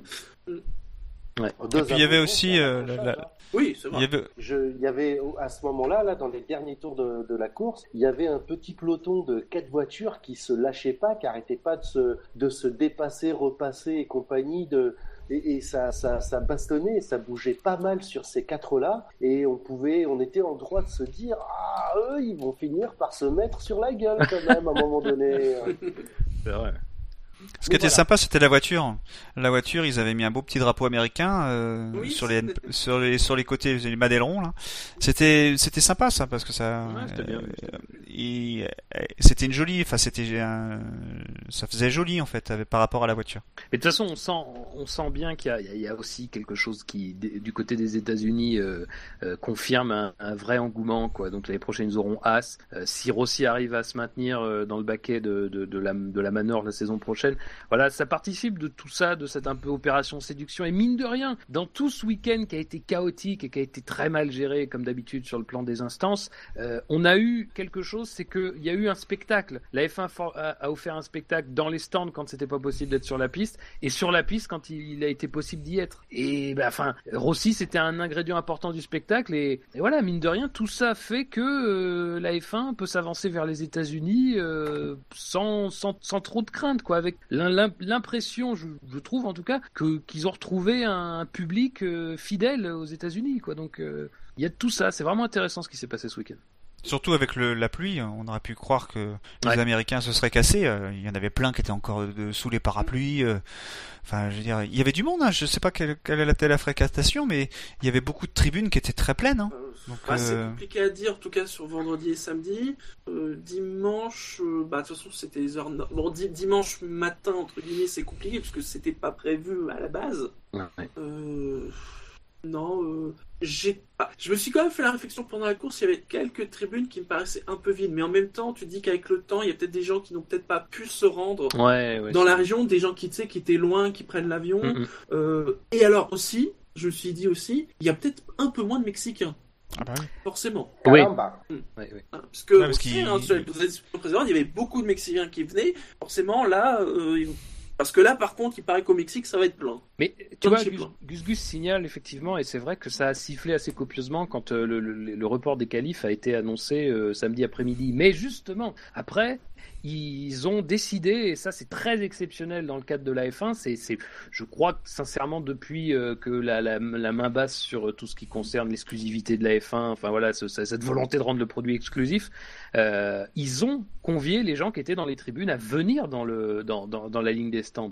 Euh, et mine Et de les rien, c'est écuries, et les écuries ont joué le jeu. Exactement, exactement. Et ça, mine de Ah, rien, c'est un petit truc, mais c'est super important. Parce que c'est vrai que pendant- passé. Pendant qu'on a attendu pendant 3 heures, il y avait rien eu, et je me souviens que certains s'étaient pleins de ça. Je veux dire, c'est Ouais. con qu'ils aient pas fait ça et tout. Donc apparemment, ils l'ont fait, mais après. Oui, ils l'ont Oui. fait après. Il y avait un message du genre Bernie, euh, euh, il y avait le prénom de- du promoteur et tout, vous invite, invite les gens à venir euh, rejoindre les stands. Et puis il y avait quand même une grande foule, comme dit Elder. En plus, les équipes ont fait vraiment ont improvisé une séance d'autographe dans les stands, des séances photos et tout. Enfin, c'était vraiment euh, sympa pour le coup. Et ça a un peu atténué la déception qu'il n'y ait pas eu de roulage quasiment du samedi après-midi. Mais Julien Febro le, le disait dans, dans, dans la non-qualification de, samedi soir, heure française, euh, c'est qu'il y a, c'est, c'est vraiment un truc à l'américaine. Et je pense qu'il y a qu'aux États-Unis qu'on pourrait voir ça, ce côté un peu chaud. Tu vois, chaud, euh, S-H-O-W, hein, Ouais. chaud, euh, chaudasse. Non, bah, c'est pas très chaud. Euh, et, euh, et, et, je pense que outre, outre euh, le- le- l'ouragan euh, qui était euh, au-dessus euh, de cette région, euh, c'est c'est un coin, c'est c'est un pays qui se prête à ça, quoi. Quand, quand, enfin, tu vois, je veux dire, c'est pas en Russie que tu les aurais vus faire la teuf, quoi, quelque part, j'ai envie de te dire, ou en Chine, ou à Bahreïn. je vais me faire des amis là. Oui, attention.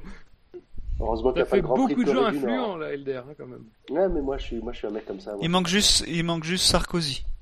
Oui, mais- ouais, ouais, je préfère Kim Jong-il. Depuis que tu fais de la boxe, je te trouve euh, un peu hostile envers tous ces gens. Je te de te calmer. Je vous demande de vous arrêter.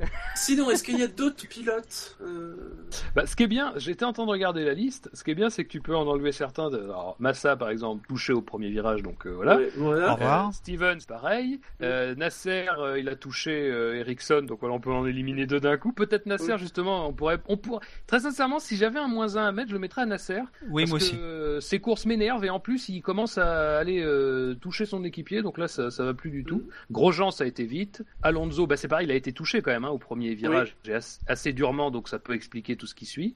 Euh, voilà. Euh, bon, bah, il reste plus que Sainz, Perez et, et. Alors, j'a- j'allais le dire, il faut quand même. Ah, bon, malgré tout le week-end qu'il y a eu, il n'a pas touché ni une voiture, ni un rail, ni un Tech Pro. Il s'est mis en Du travers. week-end. hein. Il a fait un petit dérapage à un, à un moment donné. en... Ouais, mais ça c'est excusable, ils EL3, sont nombreux à l'avoir fait. Ah. Oui, oui, oui, oui. Mais effectivement, il n'a rien cassé sur sa monoplace ce week-end. Ah, ça, je me demande si ça mérite presque pas un point quand même, cette Mmh. affaire en fait. Non, mais on a quand même, sur un week-end extrêmement compliqué dans tous les sens du terme et dans des conditions parfois à la limite. Enfin, moi, je- bon, vous avez sans doute dû en parler, j'ai pas pu écouter Mm. l'émission, mais enfin, très sincèrement, il y a des grands prix qui se sont pas lancés pour moins que ça, quoi. Donc, euh, dans des conditions extrêmement limites, on a quand même vu que le plateau n'était pas si faible que certains osent nous le dire euh, aujourd'hui, quoi. Parce qu'il y a quand même des endroits dans lesquels euh, se mettre au tas c'était simple, et y en a. Et finalement, ceux qui se sont fait piéger, c'est un peu tout le monde, du champion du monde en titre au quadruple champion du monde, en passant par les petits pilotes. Donc quand même, voilà, ça a été, euh, ça a été un week-end très propre. Bon, la course a été un peu plus, mais la course ça peut s'expliquer parce que voilà, les conditions étaient changeantes. Mais voilà, ça c'est quand même à signaler dans tout ça. Et Maldonado a effectivement été plutôt correct. On va pas non plus, euh, voilà, c'est Mm. pas une course exceptionnelle. Il a sauvé les Mais meubles. Oui, oui, voilà. oui, non, mais c'est ça. Voilà, il y avait des meubles à sauver, il les a sauvés. euh, voilà, c'est cool. Parce que moi, je, je voudrais revenir sur euh, quelque chose par rapport à Maldonado pour appuyer de mettre peut-être un petit point. Putain, je, je propose de mettre un point à Maldonado quand même. hein. C'est, euh, C'est pas, c'est pas, attention. hein. C'est euh, au Grand Prix du Japon là, quand ils, je crois que c'est au Japon qu'ils avaient pas leur euh, commodité euh, chez Lotus. Oui. Et euh, et, et euh, Maldonado. Alors je sais pas pour Grosjean, mais je sais qu'il y a eu des articles qui ont qui sont sortis disant que que Maldonado a sorti son portefeuille perso pour pour pour pour payer de la bouffe aux, aux mécanos, pour payer des trucs aux mécanos, etc. pendant le week-end.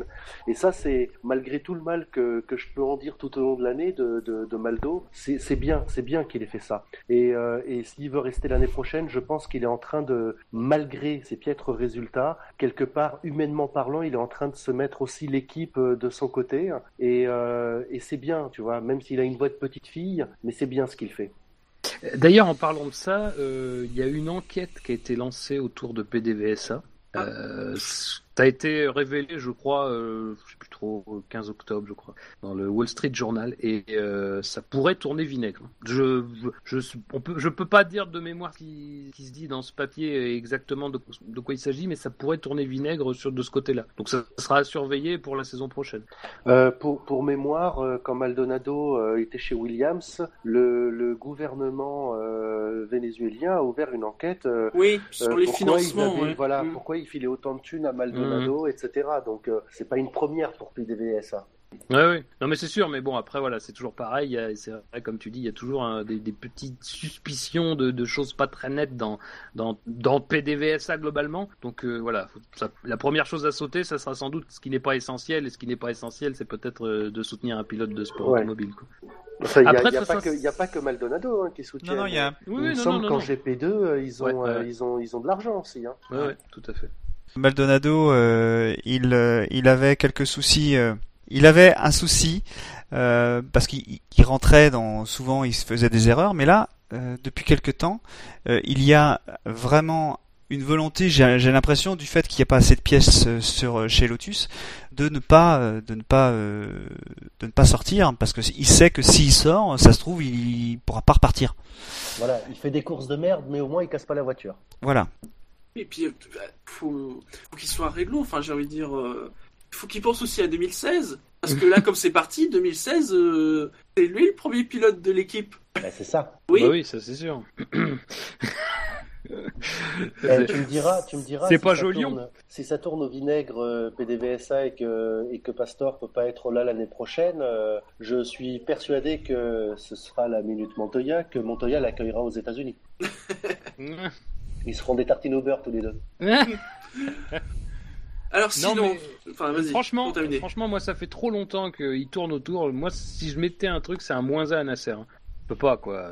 Ça fait- on, dit, on dit souvent que ces courses sont quand même insipides. Là, elle est insipide. Et en plus, Je serais plutôt d'accord avec toi, ouais. euh, franchement, c'est un moins 1 qu'au bout d'un moment. euh. À force de ce qu'on se plaigne, Ouais, non, mais ça va. Je pourrais aller dans ce sens-là aussi. Elder, Euh, Nasser, Nasser, c'est euh, c'est euh, c'est celui qui a laissé sa Sauber sur le bord de la route, c'est ça? Oui. Enfin, en même temps, on a, parfois, on a l'impression que ça fait six mois qu'il a laissé ça sur le bord de la route. non, c'est Ericsson, ça. On peut Ah, pas tout mais lui mettre sur le dos. C'est Ouais, ah, euh, oui, parce que lui, il était en train de passer un coup de fil, comme disait Madame. Euh, oui, oui, oui. Mais moi, je donnerais moins un à, à Sauber tout court, hein, mais bon. euh, On Donc, pourrait aussi mettre, pour un moins 1. oui, on pourrait aussi mettre un plus 1 à Alonso, non, ce qui fait. Ah bah, il Ok. y a qu'un point en jeu. je, je, Oui. je mets un veto. hein. Je fais Ok, mon non. Ferrari. hein. Non, mais si, euh, on est tous d'accord, on est tous d'accord. Donc, Voilà. on est Allez. tous d'accord pour un moins un à Nasser. Voilà, Voilà. Bouchard, on a une paire de Corones et on met moins un à Nasser, ça lui apprendra. On n'a pas peur de se fâcher avec les sponsors richissimes du Brésil. Oh on oui, n'est pas, on oui. n'est pas, on n'est pas des, des tapettes dans le SAV. Hein. Oh bah oui, on, a ose. nous te des laissons- à pilotes propos. On a attendu 16 courses pour mettre un moins un à un pilote. euh, Waouh, quoi. Ouais. Nous, on rigole pas comme ça, hein. attention. Hein. Donc voilà. Voilà, voilà, voilà, voilà. Je, je parle un peu pour meubler, comme ça, ça fera du montage à celui qui montera, hein, j'ai envie de dire. Oui, oui, il y a, il y a- et on demande sur le chat, oui, c'est la première fois cette saison qu'on met un moins un. On, on met pas Oui. souvent un plus un ou un moins un. Le plus 1, il est pas, il est pas fréquent non plus. Hein. Non plus. Ah bah, il, se mérite, justement.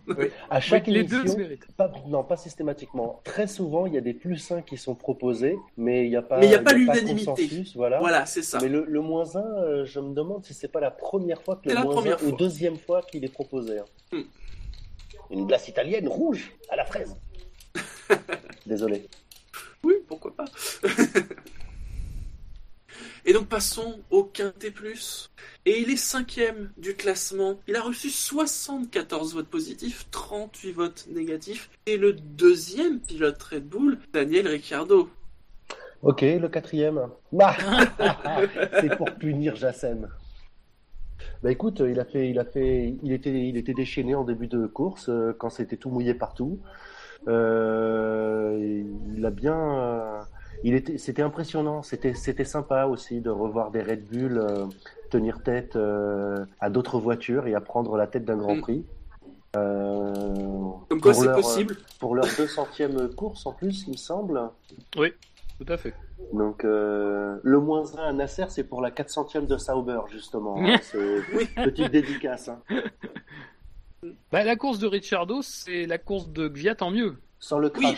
Bah, bah voilà, ça en fait partie quoi. Alors c'est sûr que c'est quand même une course euh, décevante à la fin parce que euh, bah, parce que il se trouve en plus accroché par Hülkenberg dans la période où la, la Red Bull est quand même bien à l'agonie et qu'il en voilà il raccroche le wagon mais vraiment de manière euh, très euh, délicate. Donc euh, voilà, mais c'est un début de course euh, où il mène, il n'y a pas trop de il a pas trop de problèmes à partir du moment enfin du moment qu'il est en pneu intermédiaire, dès qu'on passe en pneu tendre, bah voilà, la, donne se, change, change complètement.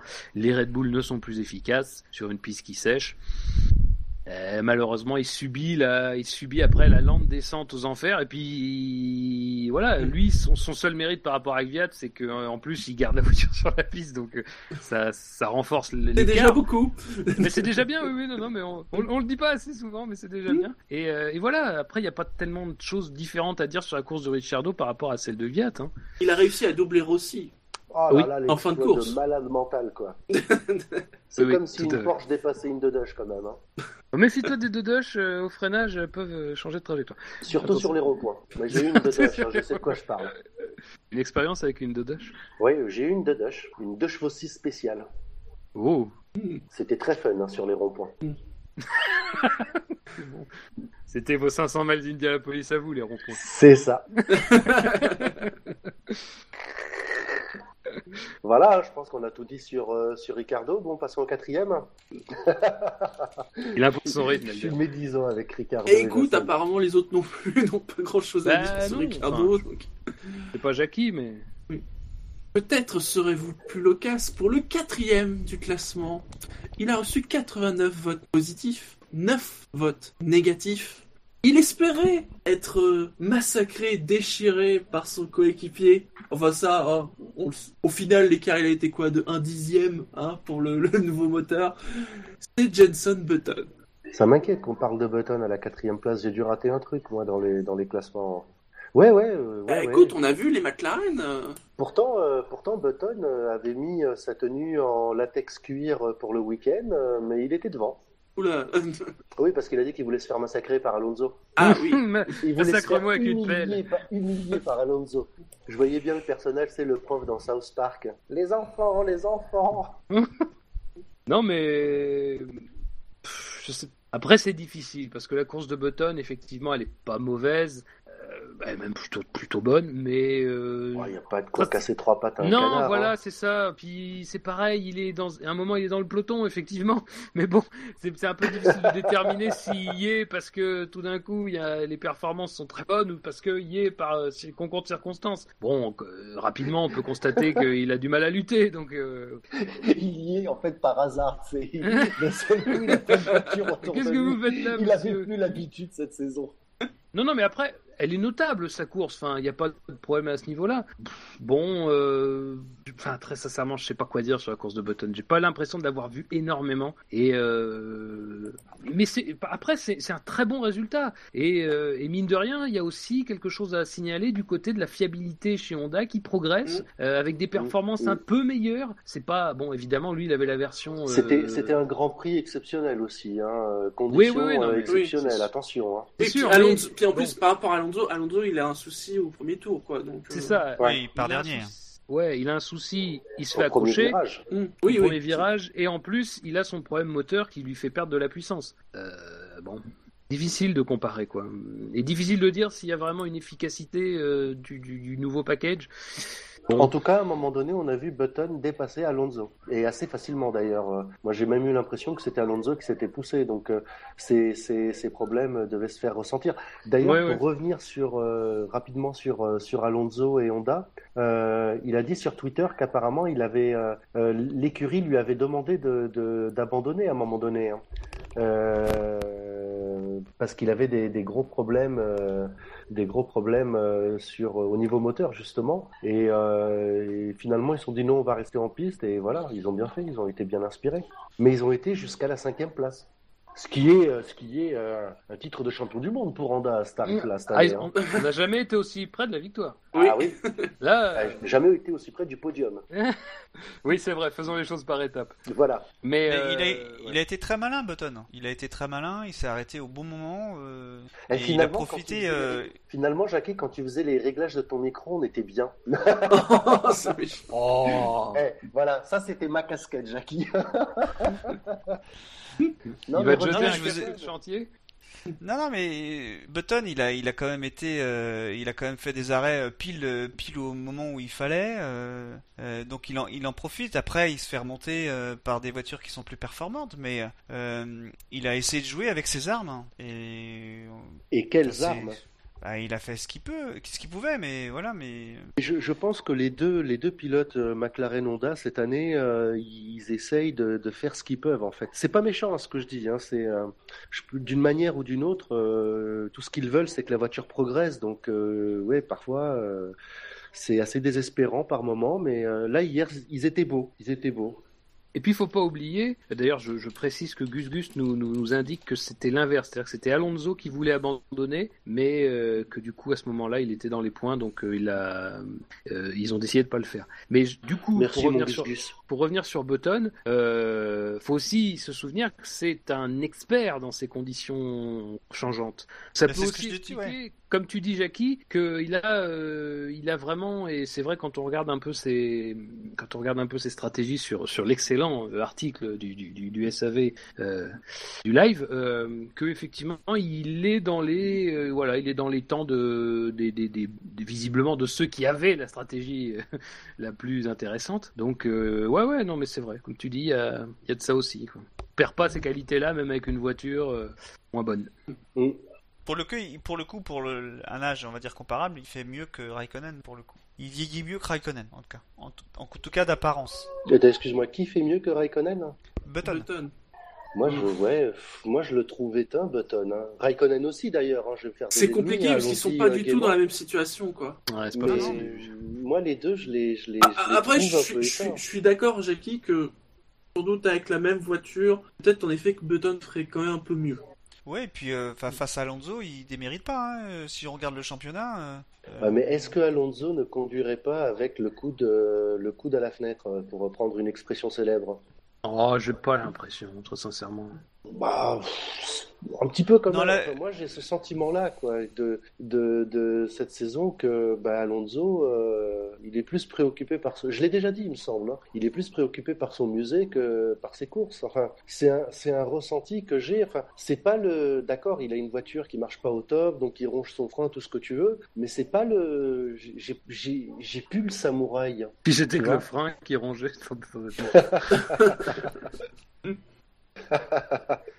Allez, on, on- on va passer au, on va passer au podium de la course. Et à la troisième place, il a marqué 170 points positifs, 21 points négatifs. Et J'allais dire, c'est un pilote dont on entend très peu parler depuis dimanche. Mmh. Selon les tweets de Fab, en tout cas, dans- à la une de l'équipe, on n'en parle pas. hein. Hein Oui. il tweetait pendant la course? Hein Ouais, ouais, il tweetait pendant la course. Vous regarderez. Il y avait des tweets de Lewis Hamilton pendant Ouais, la course. faire, ce, ce gars-là. Non, mais c'était pour dire qu'il était vraiment à l'aise, quoi. Lewis Hamilton, le vainqueur de la course, le champion du monde 2015, le triple champion du monde de Formule 1. Euh, je peux me permettre un petit youpi? Mais oui, profite-en Oui, allez, fais-toi plaisir. Youpi Quelle joie Franchement, j'ai passé la course en apnée. J'étais en train de me dire, à chaque fois que, il- enfin, au moment des, des arrêts et tout, j'étais en train de me dire, c'est pas possible. Ils nous refont le coup du. du- Ça n'a pas été sa course la plus simple, hein, c'est clair. Non, ils nous refont le coup du stratège stagiaire de, de- de- des Grands Prix de Malaisie de, et de Monaco. Ah ouais, Et- parce que là, euh, c'était minable. hein. Pourquoi il s'est pas arrêté les- Ouais, c'est vrai. Ça pourquoi? Qu'est-ce qui ah, s'est passé? pouvait- Qu'est-ce qui il s'est pouvait- passé dans la tête de Mercedes? Il pouvait pas s'arrêter. Il y avait le. C'était clair que le que le, le, le virtual safety car allait s'arrêter. Hein. Moi, quand j'ai vu ça, je fais, il peut pas s'arrêter maintenant. Et Ah ouais, mais il aurait fallu. un virage plus tard, ça a reparti quoi. Ça lui aurait Pas- niqué la course si c'était Pas tout à moment-là. fait, mais non, mais pas tout à fait en plus. Non, non, il, y a- il se passe au moins une bonne minute et demie euh, avant que, que, que ça reparte quand, euh, quand Rosberg est rentré. Moi, je comprends pas. Ah, Bon, c'est qu'un fait de course et ça, voilà. Mais je comprends pas qu'ils ils ont pas fait euh, Mercedes comme qu'ils aient pas fait comme euh, comme Red Bull, tout simplement. Enfin, Red Bull maîtrise très bien ça. Je comprends pas que Mercedes n'est pas capable de maîtriser un double arrêt au stand. Surtout qu'en plus, il y avait quand même, euh, à, ce moment-là, il y avait un peu de temps entre les deux pilotes et il y avait moyen de d'espacer euh, beaucoup. Je comprends pas qu'il l'ait pas fait. Euh, mais enfin, ça c'est une péripétie à limite. Bon, c'est- quelque chose qui finalement euh, n'aura qu'un impact euh, minime sur, sur le reste de la course. Moi, je suis un peu, je suis un peu étonné qu'il soit classé derrière Vettel euh, dans, dans ce classement, euh, très sincèrement. Alors j'ai vu Ouais. quand même que beaucoup de monde a mis Vettel en premier dans son, dans son quintet plus, euh, ou en tout cas devant Hamilton dans devant son quintet plus. Moi, je comprends pas. Euh, on reviendra sur la course de Vettel plus tard, donc je vais, je vais m'arrêter là sur, sur ce point-là, Euh, parce que moi, pour moi, la course d'Hamilton est plutôt très bonne, en dessous de celle de Rosberg, évidemment, j'ai déjà dit, peut-être en dessous de- d'un autre pilote que- dont on parlera plus tard, Oui. mais en tout cas, la- dire qu'il a fait une moins bonne course que Vettel, ça me paraît fort de café. Enfin, sur le premier relais, c'est la même chose pour les deux Mercedes, mais ils sont à la lutte avec des voitures qui sont réglées pour la pluie, et elles ne sont pas réglées pour la pluie. Enfin, pas complètement pour Pas la pluie. complètement. Donc c'est quand même, enfin, excuse-moi, mais il tient quand même une est- quinzaine de tours euh, les deux Red Bull, quoi. Enfin, c'est. Ce qui est plutôt étonnant parce que jusqu'alors, justement, euh, les Mercedes se comportent très bien sous la pluie. Euh, Ouais, ouais. Enfin, on avait même l'impression que sur le sec c'était bien, mais que sous la pluie c'était encore plus fort. Euh, Ils étaient pas à l'aise. C'était pas mauvais, c'était pas à l'aise. Je crois qu'il n'y a personne qui était super à l'aise hein, sur ce week-end. euh. Ah bah au début, eu- quand même, quand tu vois par rapport beaucoup au de Red Bull. euh, euh, Ouais, mais les Red Bull, c'était c'était leur moment de gloire. Ils avaient que ça Mm. cette saison quelque part. Si euh, si euh, s'ils pouvaient pas tenter le coup là, ils sont classés euh, sur la deuxième ligne. euh, c'est pas c'est pas tous les grands prix. euh, c'est fini l'époque euh, l'époque euh, les, les les quatre années de domination euh, de Red Bull. Donc euh, c'est c'est le passé maintenant. Voilà, rappelez-vous-en, c'est l'ancien temps, mais là maintenant, faut regarder le présent et l'avenir. Peut-être à l'avenir avec un moteur Mercedes Honda, on y reviendra, j'imagine. Euh, mais euh, mais euh, ouais, ouais, il a fait une belle course. Il a fait une belle course. Symboliquement, moi, je l'aurais mis premier parce que il a il a il remporte, il valide son titre de champion du monde sur sur une magnifique course, quoi. Ça aurait été au Japon, ça aurait été nul à chier comme titre, quoi. Je pense qu'il était très motivé pour, euh, pour le Ah faire bah sur oui. ce Grand Prix-là, parce que il a ses attaches aux États-Unis, tous ses potes habitent là-bas, euh, il Ouais, il y a était très très motivé. Ceci dit, euh, il y a quelque chose qui me laisse un arrière-goût dans la bouche. C'est pas moi. Non, Oh. c'est Un peu salé. j'ai laissé le blanc exprès pour qu'il y ait quelqu'un qui rebondisse, mais Ah oui, non, mais ne Merci. laisse pas trop de blanc Non, quand il y a l'air, parce que là, blanc, ça va vraiment partir dans tous les sens. euh, en fait c'est le premier le premier virage de- du départ me laisse Ah. vraiment un goût. euh, ah, Alors voilà, là- ce premier virage. et en- J'ai envie de dire, c'est une habituelle. Hein. je Le pourrais, coup de je pourrais- Hamilton qui prend un Faudrait peu fasse- et envoie Rosberg à l'extérieur, c'est pas la première fois qu'on le voit. hein. Euh, je vais vous dire même, je vais vous raconter, je suis rentré ce midi et j'ai téléchargé le replay juste pour regarder le on-board à partir de la caméra d'Hamilton. On le voit bien, euh, il ne donne pas un coup de volant euh, vers, euh, vers Rosberg. Ah On non, non, non, c'est- il n'y a aucun coup de Ah, volant vers il n'y Rosberg. a aucun coup de C'est volant. très important de le dire. En effet, Oui, il n'y a aucun y a coup de aucun volant. coup de sur- volant. Donc on peut tout à fait supposer que euh, effectivement la voiture, il n'y avait pas assez de grippe, la- ça s'est ça a sous-viré et il s'est retrouvé à emmener Rosberg dans dans l'échappatoire. Euh, bon, Après, il braque la- moins. Il braque moins et il peut aussi faire ça pour emmener Rosberg euh, à l'extérieur. Mais j'ai envie de dire, on est dans les limites euh, de. Voilà, ouais, de, sauf sauf de la course, touche- quoi. Pour, pour le coup, Rosberg, lui, fait un, volant, un coup de volant dans l'autre sens pour l'éviter. Et malgré ça, ils ont touché. Le- le- L'aileron, le côté de l'aileron a touché le, le pneu de, Mm. de, de Rosberg, le pneu avant gauche. Mais à la limite, bon, pour moi, c'est un fait de course. Ils se sont touchés, il s'est rien passé de grave. Euh, il a perdu 4 places quand même dans la. Enfin, 4, 5, enfin 4, 3, parce qu'il a repris Perez aussitôt.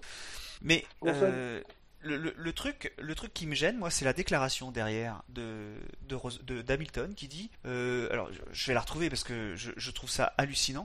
Il dit c'est ma trajectoire. Oui, c'est ma trajectoire. Alors, écoute, je comprends très bien que tu aies envie que ce soit ta trajectoire parce que si vous êtes côte à côte, au virage d'après, c'est toi qui dois laisser la place.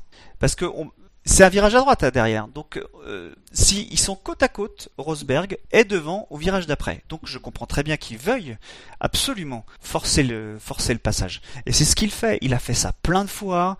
Il a fait ça en Bahreïn l'année dernière. Il l'a fait encore à plein d'autres saisons et à Suzuka là, il y a 15 jours. Voilà, euh, à chaque fois, c'est Rosberg qui laisse passer. Euh, c'est peut-être aussi pour ça qu'on trouve que Rosberg, il est un petit peu mouton. Euh, il y a un moment, il va falloir que, et même Mercedes le dit, hein, il va, falloir que quelqu'un décide, décide de, de, lui dire, écoute, c'est ton coéquipier, il faut que tu, il fasse attention quand même. Donc, parce que là, il est en train de lui marcher dessus. Et Rosberg se laisse marcher dessus. Oui, c'est ça, c'est ça. Alors moi, j'aimerais vraiment revenir sur cet incident parce que je pense qu'il y a beaucoup de trucs à, d'abord à resituer. On est dans un cadre qui est très spécial en Formule 1, c'est le cadre de deux équipiers. Et ce cadre-là, il n'est pas régi par les règles habituelles. Tout simplement parce que la FIA, les commissaires, n'interviennent jamais jamais quand il s'agit de deux équipiers. Et d'ailleurs, on en a eu un exemple très criant dans cette. Tu sais pourquoi? Tu sais pourquoi? C'est parce qu'il faut qu'il y ait une réclamation. Il faut qu'il y ait une réclamation. Mais oui, mais enfin, peu importe, c'est de toute façon considéré comme s'auto-infliger un problème. Donc quand on s'auto-inflige un problème, on considère que la sanction est déjà arrivée, puisqu'il y a une... Enfin voilà, bref, c'est pas la question. De toute façon, voilà. Dans ce cadre-là, et je rappelle, j'allais dire qu'on l'a vu d'ailleurs, euh, on l'a vu d'ailleurs avec le l'accrochage entre entre les deux Sauber, enfin et encore je dis, enfin c'est pas le bon exemple cette course parce que les commissaires dormaient beaucoup. Ils se sont réveillés un moment pour Sainz et puis après ils se sont rendormis, donc ils ont beaucoup dormi sur cette course. Bon, on y reviendra peut-être à la fin. Donc on est dans un cadre qui est celui d'une équipe dans lequel il n'y a jamais de décisions qui, est pris, qui sont prises. Et on est dans un autre cadre qui est celui de la relation Rosberg-Hamilton et ce ce type de départ. Pour Hamilton, on l'a vu 137 fois depuis deux ans. Et pour Rosberg, on l'a vu, moi je me souviens d'une fois au Canada l'année dernière. Bon bref, en tout cas, au départ, ça c'est le schéma classique. Et je pense qu'ici, dans la Terre entière, les gens qui connaissent un peu la Formule 1, quand on est quand on voit le départ, quand on voit qu'Hamilton est à l'intérieur, moi je suis pas d'accord pour dire qu'il il fait, je pense qu'il veut faire ce qu'il fait sans toucher Rosberg. Bon, ça après, je pense que c'est une conséquence d'un petit, d'un petit enfin, un petit souvirage en passant euh, dans la, dans la zone humide, ça, je mets ça de côté parce que pour moi, c'est pas très important, même si ça aura sans doute des conséquences sur la manière dont la communication se fera après. Enfin, toujours est-il qu'on sait tous pertinemment ce qui va se passer quand on voit que les deux voitures et que, les deux voitures sont de front et qu'Hamilton est à l'intérieur. On sait tous ce qu'il va faire. On sait tous ce qu'il va faire. Il a avec lui le fait que de toute façon, il n'y aura pas de décision qui sera prise dans, à, son encontre et il a surtout avec lui, et c'est mon dernier point, que Rosberg est pas malin. Parce que Rosberg, si nous on le sait, si la terre entière le sait, il doit savoir qu'il va faire. Il lui a fait il lui a fait au moins une demi-douzaine de fois depuis deux saisons. Il doit anticiper ça. Il doit, il doit élargir et il doit tenter de repiquer. C'est pas normal. Je suis désolé. On peut dire qu'Hamilton, on peut dire qu'Hamilton a fait quelque chose qui est pas, qui est pas forcément très respectueux. Peut-être. Mais ça, Il l'a déjà fait et il le refera. Mais Rosberg, il n'a pas le droit de se faire encore avoir comme ça. J'ai dit qu'il avait fait une très bonne course. Et, malgré, ça au début, et malgré le fait qu'il perd des places à ce moment-là, je maintiens qu'il a fait une très bonne course, mais il n'a pas le droit de se faire avoir là-dessus. C'est quand même incroyable de, penser que ce truc-là, il se refait encore la même chose. Je veux dire, il a la place d'élargir, il peut très bien tenter de le faire. Moi, je veux pas, je veux pas qu'il tente une manœuvre suicidaire qui freine totalement, euh, totalement, euh, comment, avant les autres et qui se retrouve à être emmerdé par ceux qui peuvent arriver derrière, mais il peut quand même tenter quelque chose au lieu d'être passif dans ce moment-là. Enfin, moi, c'est, j'entends très bien, j'entends très bien les gens qui disent qu'Hamilton pourrait potentiellement être sanctionné pour cette manœuvre. Moi, je suis d'accord, hein. je suis tout à fait d'accord. Dans, un, dans un incident de course entre deux personnes qui sont pas de la même équipe, pour moi, ça, on peut très bien euh, imaginer une investigation et on peut très ah bien oui, imaginer une sanction puisque la règle est claire, il faut laisser la place. Il n'y a pas la place, c'est pas possible puisqu'Hamilton est déjà en bord de piste, lui. Oui, parce que l'autre équipe, l'autre équipe euh, aurait euh, posé réclamation auprès de Charlie. Mais, mais Rosberg, je suis désolé, mais non, quoi. Non, pas encore, pas encore. Et l'année dernière, il s'est fait avoir sur le même circuit, pas au même endroit, mais de la même façon. Et encore une fois. C'est un bloc pass comme on faisait en moto, comme c'est fait en moto, en moto de cross, ouais. C'est désespérant. C'est dommage pour Rosberg. Il était, c'est vraiment sans doute une de ses meilleures courses de la saison, de d'assez loin. Et pourtant, il se fait encore avoir sur ce truc-là. C'est dommage. C'est vraiment dommage. Pour pour euh, rebondir là-dessus un peu, euh, sur le premier virage, au moment du départ, Rosberg se jette littéralement sur la gauche de la piste. Alors que Hamilton, euh, il reste dans sa ligne. Donc, euh, et, et systématiquement, je remarque que quand Rosberg il est dans cette situation-là, il se jette sur Hamilton plutôt que de. Donc, il fait quelques hectomètres de plus aussi. Mais Euh, Hamilton, quand il est en pôle, il fait la même chose sur Rosberg. hein. non, mais juste, moi il y a Ah, un c'est truc. flagrant. Après, non mais après moi, très sincèrement, ce, qui se passe à ce moment-là du départ, c'est pas forcément ce qui, ce qui me, ce qui me, ce qui me concerne le plus. Je vois Buchor qui met sur le chat, oui, mais si, Ros- si Rosberg résiste derrière, il se fait pourrir par le management de Mercedes. Mais moi, je veux pas que, justement, je veux pas que Rosberg résiste parce que pour moi, là, il résiste. Il résiste à l'inéluctable, c'est-à-dire qu'il va encore se faire pousser dehors parce que Rosberg aura pas la moelle d'encore risquer l'accrochage. Alors peut-être parce qu'il a été pourri par le management Mercedes, ça fait partie des trucs, mais surtout parce que c'est pas sa nature de le faire. Moi, ce que j'aurais voulu, c'est qu'il joue fin, c'est qu'il se, c'est qu'il il élargisse, il repique à l'intérieur et il il essaie de passer comme ça, euh, il essaie de passer comme ça Hamilton en croisant. Pour moi, c'est pas complète, c'est pas infaisable. Enfin, je veux dire, si, c'est quoi le mieux, c'est de tenter ça ou de se faire pousser dehors dans une partie qui est super sale, super humide? Euh, quand même, entre les deux, il y a quand même. Et puis en plus, je répète, c'est pas la première fois que ce schéma se produit. Il devrait quand même avoir, rien que là-dessus, il devrait avoir un, un schéma contraire, quoi, pour justement contrer. Parce que là, si Hamilton se trouve sans Rosberg euh, pour le retenir dans la piste, c'est lui qui met la roue dehors, c'est lui qui est emmerdé, c'est lui qui se fait passer. c'est tout simple. Et moi, ce qui, me dérange, c'est que Rosberg a pas ce a pas ce réflexe-là, quoi, ce, de, justement de contrer la filouterie d'Hamilton. Il y a moyen de le faire, il le fait pas. Oui. Il y a moyen de le faire. Tu sais, tu sais comment il faudrait qu'il fasse? Il faudrait qu'il s'inscrive comme Verstappen à la Team Redline. Parce que Verstappen, la Team Redline, pour ceux qui savent pas, c'est une des meilleures équipes euh, de sim racing au monde. Euh, et il en fait partie, Max. Et on peut pas dire que ce soit pas un roublard. le- lui, le, il pourrait jouer le rôle d'Hamilton. Et comme ça, il pourrait s'entraîner à, à vraiment être moins gentil. Vous avez des choses à rajouter sur la course d'Hamilton? Non, il a été magistral, il a été, il est champion, il est, il est beau. Euh, Attention, t'en fais un peu trop. Ah merde, ça se voyait là? Ouais, c'est un peu- Ah merde. Bon, bah, non, bah, non, j'ai rien à dire alors. Eh Non, mais ap- ah. Après, juste, je- voilà, c'est pas une course exceptionnelle, il en a fait des meilleures, il a fait beaucoup de petites fautes. Il a eu beaucoup de chance. que- Oui, il a eu... non, mais c'est sûr, mais il a eu beaucoup de chance, mais en même temps, quand tu regardes toute la saison, il y a beaucoup d'endroits où il a eu beaucoup de Ah chance. oui. Ouais, Et ça, c'est, je veux dire, la course, elle est un c'est peu la marque des champions. de toute sa saison. C'est-à-dire que moi, moi, pour moi, sur le premier relais, il est, il est extrêmement bon. Parce que, euh, enfin, quand tu vois comment Ricciardo s'échappe en- euh, à la fin de ce relais-là en, en intermédiaire, mais qu'est-ce que c'est pour retenir cette Red- ces Red Bull-là à ce moment-là, quoi? Enfin, C'est quand même, faut, faut quand même être bon en défense, quoi. Surtout que t'as pas la machine qui est réglée aussi bien. Euh, même si certains diront, ah là là, il a pas été bon sur la fin de relais. Oui, mais sur la fin de relais, il a visiblement des gommes qui sont complètement à l'agonie. On le voit bien d'ailleurs à un moment quand il réaccélère dans la partie sinueuse, il est à l'arrêt. Euh, Viat, il fait gauche, droite, gauche, droite. C'est, c'est incroyable quoi à ce moment-là. Et, il a beaucoup de chance d'ailleurs. Et c'est, tiens, on fait bien de parler de chance. C'est parce que on sait très bien que chez Mercedes, comment ça fonctionne, c'est celui qui est devant l'autre qui a la priorité pour les arrêts au stand. Et il est rappelé au stand juste avant, parce qu'avec le décalage radio, nous on l'a pendant, mais il est rappelé au stand juste avant que Rosberg le dépasse. Il perd la- l'avantage, mais il avait déjà programmé, la- l'arrêt au stand était déjà programmé. Et là-dessus, il a beaucoup de chance, parce que s'il doit faire un tour de plus avec ses gommes intermédiaires, à mon avis, ça lui, remet 3-4 secondes de, de débours sur tout le monde. hein. Donc euh, il a énormément de chance sur cette course, mais moi je reste persuadé que sa course est globalement, avec tous les événements qu'il y a eu, meilleure que celle du prochain. Et donc à la deuxième place, il a marqué 187 points positifs, zéro vote négatif. Tu en as parlé, Jackie, il y a un instant.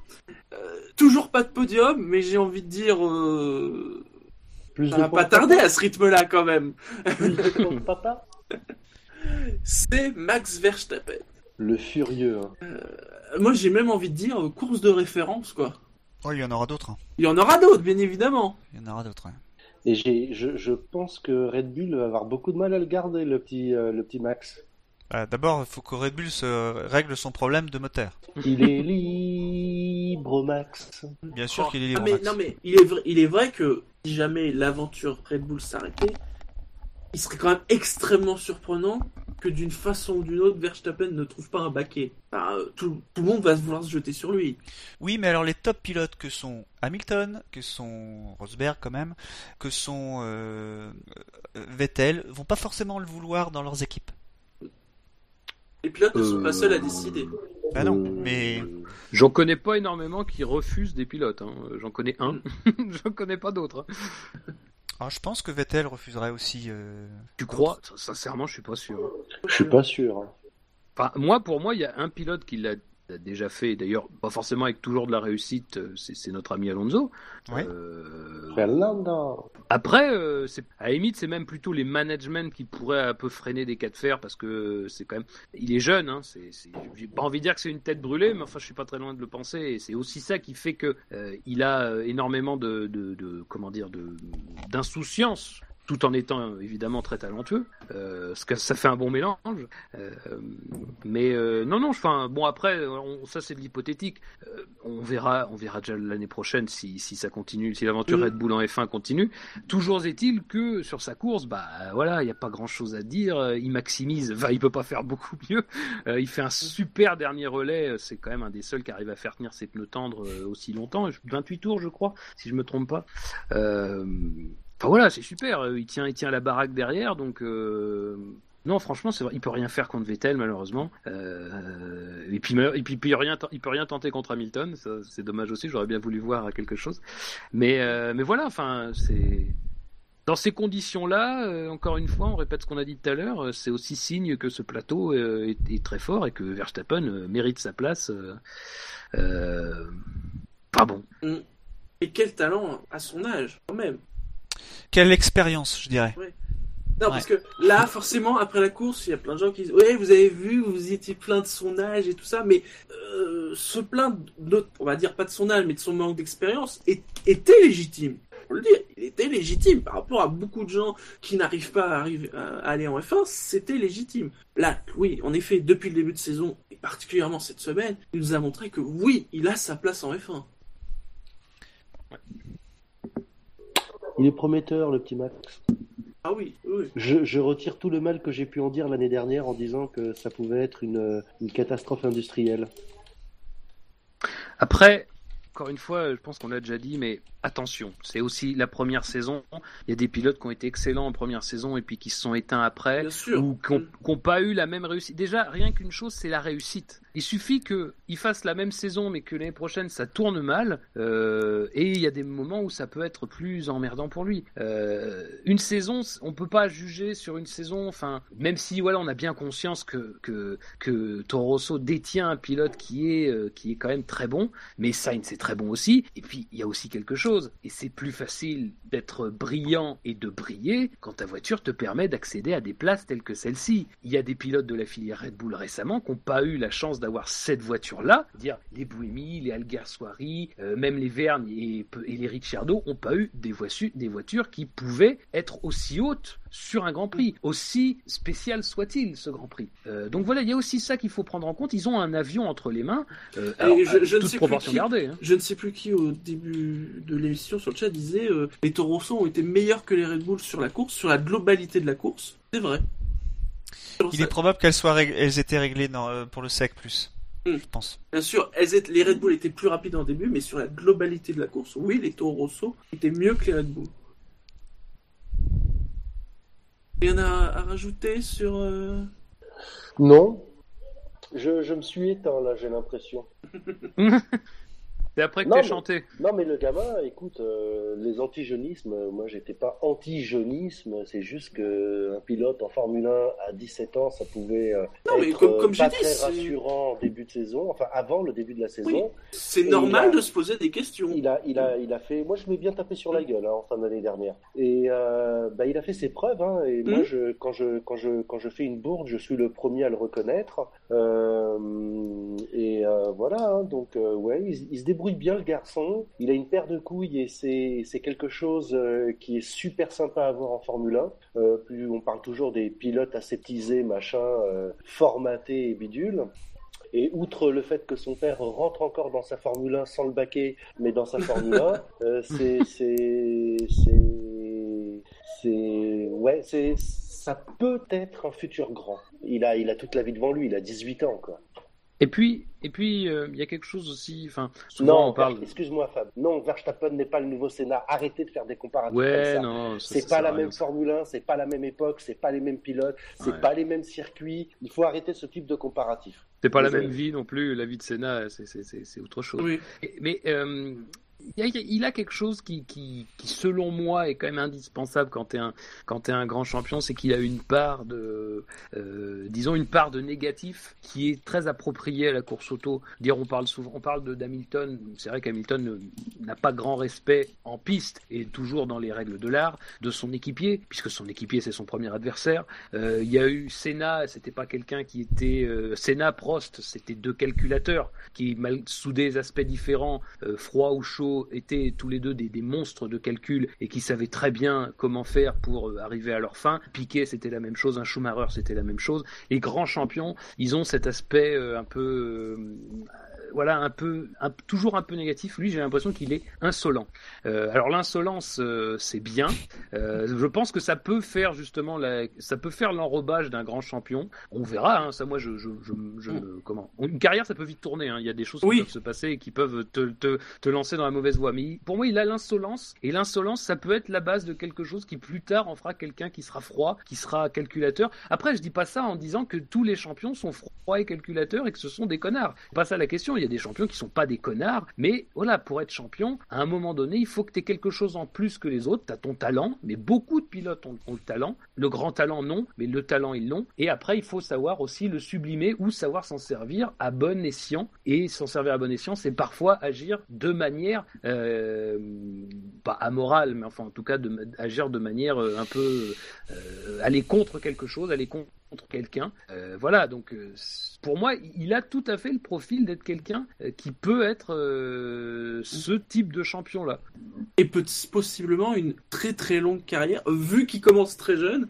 Soit ça peut donner une carrière, on va dire normale, mais qui se finit assez tôt.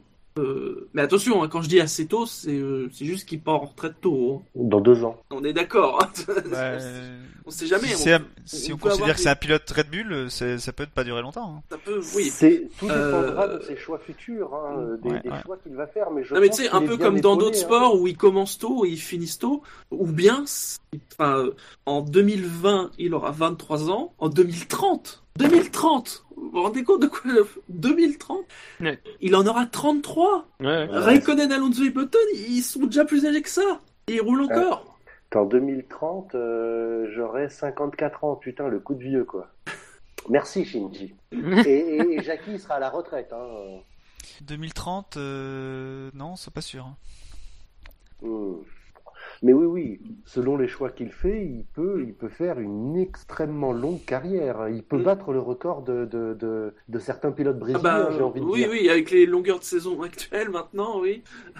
Et après, il n'y a, pas- y a pas non plus que, que les choix de carrière, parce que les choix de carrière, c'est un pan du truc, mais re- regardez la, la carrière d'Hamilton. Fin 2000, fin, en 2007, fin 2008, il, peut, il peut avoir deux titres. Et qu'est-ce qui fait que en 2009, il- et puis de 2009 à 2014, quasiment, il peut pas être dans les, il peut pas être dans, dans les pilotes qui peuvent vraiment jouer le titre, même si à deux reprises il a pu le faire jusqu'à un certain point. C'est qu'il y a un changement de réglementation qui rebat complètement les cartes. En 2009, il peut pas jouer le titre. En 2010, bon bah il peut le jouer, mais c'est quand même plutôt une lutte, euh, une lutte Red Bull, euh, Red Bull euh, Alonso. Voilà, c'est aussi des fois il y a juste le manque de chance, quoi, être dans une écurie qui est pas loin mais qui n'y arrive pas. Euh, voilà, c'est comme comme Vettel l'année dernière, tout simplement. Vettel, moi je me rappelle très bien euh, fin 2013, on était très peu à se dire que l'année l'année 2014 serait pas une année pour Vettel, parce que justement en plus on se disait que le, nouveau règlement allait l'avantager, et puis finalement c'est Red Bull qui s'est c'est Red Bull et Renault qui se sont gaufrés. Voilà, donc on- voilà une carrière ça ça se joue à rien. Allez-y pour en parler pendant des jours et des jours de, de, d'à quoi se joue une carrière. Sur le chat, il y a Vilo qui dit attention l'âge, il y a l'usure. Hein. Rouler Oui. 15 saisons de suite, ça laisse des traces, même si tu n'as que 30 ans. Tout à fait. hein. C'est pour ça que je dis que aussi on pourrait avoir une carrière extrêmement courte. Il arrive vite, mais il part aussi très vite. Regarde El Garsoiri, c'est pas au même niveau, mais c'est cette usure-là qu'on voit d'ailleurs. C'est intéressant parce qu'on le rencontre aujourd'hui en Formule 1, ça paraît être un phénomène qui, qui est naissant, mais dans d'autres Oui. sports où Oui. tu commences très jeune, comme les sports notamment de, de, de gymnastique ou même le tennis, La euh, natation. la natation, tu commences très très jeune avec des, des, des des entraînements très intensifs. Très rapidement, tu, tu déclines. En plus, il y a toujours une nouvelle génération qui arrive derrière, donc c'est pas évident. hein. C'est qui ce Bilo euh, Il fait quoi le lundi soir euh Milo, c'est un auditeur fidèle. de- Il y a de la place, hein. euh, Il peut venir, hein. On, le- on le bouffera pas. On est très gentil. Gus Gus sera adorable avec lui. Enfin bon, moi je dis ça, je dis rien. hein. Il y a un article en première page du site. euh, Enfin blablabla. hein. Passons à la première place. Il Attends, attends, attends, attends. Laisse-moi deviner, laisse-moi deviner, laisse-moi deviner. La première place, la première place, la première place. Bon, alors qu'est-ce qu'il y a comme pilote, comme nationalité? Il y a les Anglais, les Non. Finlandais, Non. les Allemands, les Espagnols. Eh, chauffe. Ah, a-. Est-ce que ce serait un pays où on boit beaucoup de bière? Euh, oui. Est-ce que la Belgique, Ben. Est-ce que voilà la Belgique Est-ce que Alors, quel est le pilote belge Est-ce qu'il serait euh, champion de GP2 cette année Euh, non. Euh, Petite pensée pour nos amis belges. Excuse-moi, Shinji, je te laisse terminer. non, mais vous, vous l'aurez deviné ou compris. C'est bien immense Sébastien Vettel qui a accumulé 194 points positifs. Grande, Alors- grande. Pardon. Com- compris, c'est un bien grand mot quand même, hein. Parce que pourquoi il est en première place Bon, il a fait une belle Oui. course, mais quand, Bah, enfin il, est voilà. parti, euh, il est parti de super loin. Au troisième virage, il était euh, septième. euh, non, Oui, il mais- s'est- il s'est bien. euh, Pourquoi il est s'est bien, septième il s'est bien défendu. Bah, il, s'est- il est septième parce qu'il y a eu le, le- le carambolage au premier Eh virage. ben et qu'il est eh ben sorti oui. de la piste et qu'il est rentré, il était déjà neuvième à ce moment-là. Après, il a dépassé deux petites voitures vite fait et c'est bon. Hein. Ouais, non mais je, com- je- je comprends. Un, non mais je comprends un peu que qu'on voilà, c'est une course aussi où on cherche des repères un petit peu euh, logiques. Moi, le premier, à une époque, je regardais beaucoup les remontées. Pour... Mais quand on regarde la montée, la qualité de la remontée, euh, au premier virage. Déjà, de toute façon, il y a des voitures qui s'éliminent devant lui en nombre. Il a rien à faire. Il, il a rien à faire à part prendre le bon, à part choisir le bon côté. Il le fait. Il prend l'intérieur. Il passe. Effectivement, il, est- il se retrouve rapidement septième. Ensuite, quand il est septième, il a qui devant lui? Il a les deux Force India et les deux Red Bull. Bon bah, les Force India, ils se jouent d'Hülkenberg. Il peine un peu derrière Perez, mais il le passe à l'occasion du premier arrêt. Et après, qu'est-ce qui se passe? Les deux Red Bull sont à l'agonie. Il les cueille. Alors, après, ayant dit cela, je veux pas qu'on dise que je minimise la course de Vettel, mais la course de Vettel, elle n'est pas incroyable, elle n'est pas flamboyante. Enfin, excusez-moi, mais il est devant les autres pilotes dont on a parlé. Moi, je suis désolé, mais je peux pas être aussi dithyrambique sur la course de Vettel que je l'ai été sur la course de Rosberg. Ah oui, clairement. Ah, mais on Voilà, est. Hein, on- on est Effectivement, il n'a pas fait. Non, non, mais c'est pas contre toi, Elder, parce que voilà, mais c'est c'est plutôt parce que moi, ça m'étonne toujours que Vettel soit premier. Et, et cette saison, j'ai été parfois étonné de constater que Vettel était étonnamment bien placé dans des courses où il n'a pas fait grand chose. Alors, si effectivement. Voilà, le, le fait que, que Vettel ait retrouvé une base de, de, sympathie auprès d'une certaine catégorie de fans ce que dire. entraîne, le fait qu'il est bien placé, c'est une chose, c'est le jeu de ce, de ce type de sondage, mais enfin sur cette course-là, excusez-moi de pas de pas être porté par un enthousiasme béat devant la course de Vettel. Excusez-moi, la course de Vettel, elle est, on ne peut plus logique. La Ferrari était un avion. C'est tout. Excusez-moi.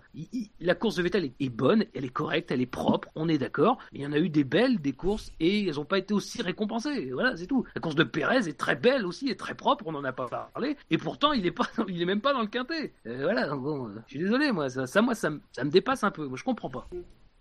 Ben, je, je, je pense que Vettel, quatre titres, Ferrari, écurie euh, historique. euh, je, il y a deux ans, il me semble que c'était il y a deux ans, il se faisait siffler sur les podiums, Vettel. Et euh, là, euh, non, non, mais je pense que c'est ça. Hein, c'est Dino doit beaucoup voter pour Vettel euh, dans le quintet. hein, euh. Mais j'ai j'ai même cru entendre des sifflements euh, au moment où euh, Rosberg est rentré euh, sur le podium. Oui, C'est, oui. Ouais. J'ai, j'ai, j'ai pas, j'ai cru, hein. Mais, alors, pour le coup, bon, on, on ne va pas revenir sur ça, mais c'est peut-être à cause de ce qui s'est passé juste avant. Ouais, je- c'est possible. Ouais, mais ça, ils l'ont pas pas vu. ça.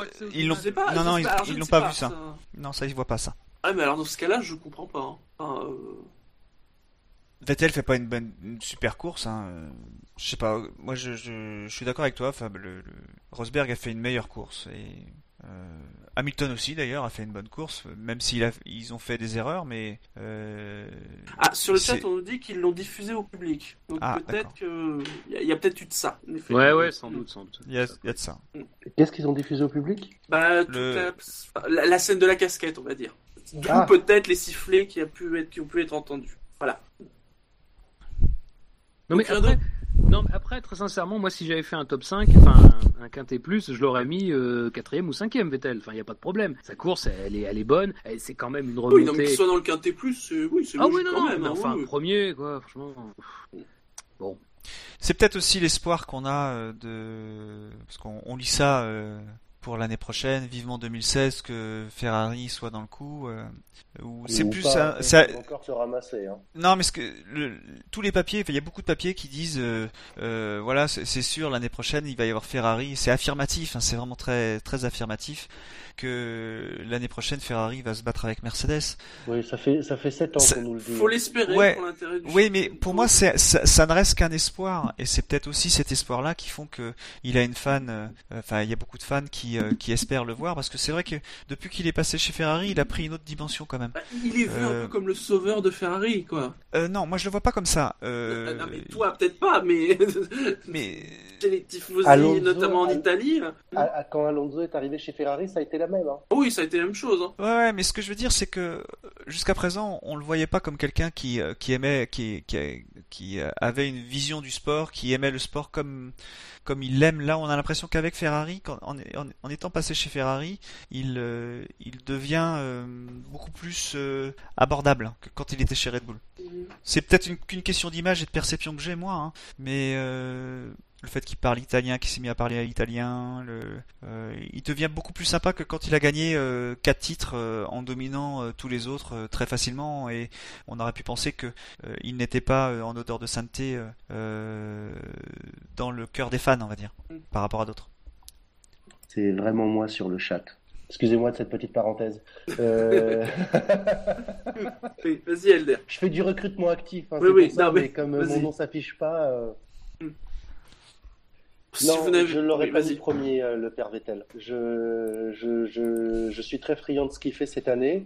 Donc moi, je réexplique mon concept. Euh, D'année en année, je suis pas comme Fab, un, un fan d'un pilote et je reste fixé ou d'une écurie et je reste fixé. Il faut qu'il y ait un pilote qui, qui à mes yeux, hein, de, de, de, de, de, de mon humble personne, euh, qui m'émerveille. Et c'est vrai que cette, cette année, moi, Vettel, je l'aime bien. Je l'aime bien, Vettel. Autant l'année dernière, euh, je n'avais pas de préférence pour aucun pilote.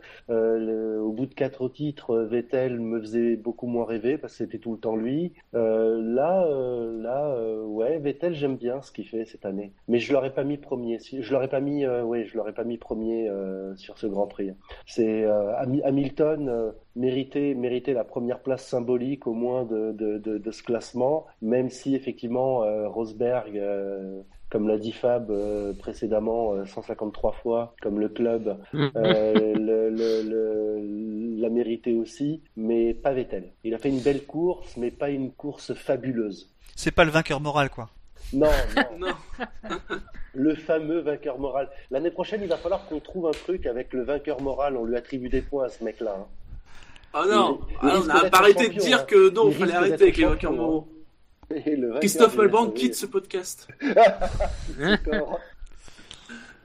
Passons dans ce cas-là au classement, si vous avez, à moins que vous ayez quelque chose à rajouter. Non, vas-y. Vas-y, fonce, Donc, au classement du SAV, eh ben, au classement du SAV, le championnat n'est absolument pas joué. Ah non. Car Lewis est à 80 points devant Vettel 72. Bon, il n'y a que deux, hein, parce que Rosberg, il est troisième, il est à 8 points. Ouais. Verstappen et Button sont à 7, Perez et Sainz à 3, Alonso à 1, Rossi à 0, Grosjean à moins 1, Massa et Bottas à moins 7, Ricciardo au moins 8, Nasser moins 9, comme quoi le moins 1 il compte. Hein. Raikkonen Eh oui. moins 11, Hülkenberg moins 14, comme Roberto Meri qui est à moins 14, Stevens est à moins 17, Gviat à moins 18, Ericsson moins 25 et Maldonado à moins 49. Il l'aurait marqué ce point, Roberto Meri, tout le monde le sait. Tout à fait. Ah ouais, je suis étonné que tu l'aies pas dit ça. Tu peux, tu, peux tu peux me dire, il est combienième du SAV, euh, Rossi, là, du coup, avec son zéro point? Il est 9ème. Il est le seul pilote à n'avoir reçu aucun point. C'est beau. Il est, il Non, est il a fait moins de courses. Mais bon, la position peut-être compte moins que l'écart par rapport au zéro, justement. Au niveau des équipes, Mercedes est à 88, Ferrari 61, Toro Rosso 10, McLaren 8, Force India moins 11, Williams moins 14, Red Bull moins 26, Manor moins 31, Sauber moins 34 et Lotus à moins 50. Dans l'autre classement, donc Lewis Hamilton avec 327 points et champion du monde 2015. Alors Ouais. Vettel est deuxième, hein, euh, il reste à la deuxième place avec 251 points. Rosberg est troisième avec 247. Voilà, ça va être l'objectif des trois dernières courses. hein. Raikkonen est à 123, Bottas 111, Massa 109, Gviat est à 76, Ricciardo 74, Perez 64, Verstappen 45, Grosjean 44, Hülkenberg 38, Nasser 27, Maldonado 26, Sainz 18, Button 16, Alonso est à 11, Ericsson à 9, Mary, Rossi et Stevens sont tous les trois à 0. Au niveau des constructeurs, Mercedes est à 574, Ferrari à 374, Williams à 220, Red Bull 150, Force India 102. Plus loin, là, c'est peut-être plus intéressant. Vous savez à quel point c'est important les places de classement de constructeurs hein, pour les sous. Lotus est à 70, Toro Rosso 63, Sauber est à 36, McLaren à 27 et Manor à 0. Oh, McLaren fond sur Sauber. Et, et, et euh, Toro Rosso sur Lotus. Ouais. Et Force India sur Red Bull.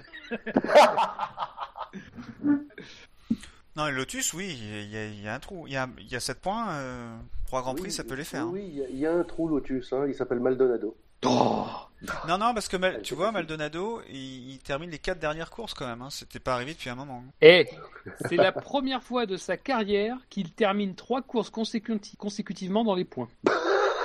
En Formule 1. Trois courses tout court, euh, en fait. C'est dingue, hein Ah, la statistique pourrie quand même. Hein. Ah ouais, mais enfin, ça, ça prouve quand même qu'il y a du travail à faire encore. Ça prouve la marge de progression, tu sais. C'est un petit jeune qui débute, qui n'en veut, donc il va y arriver. Voilà. Il, était dans la même classe que Verstappen, justement. Il a redoublé plusieurs fois, visiblement, ils ont pas le même âge. Mais ils ont la même voix, hein, si tu écoutes bien. euh.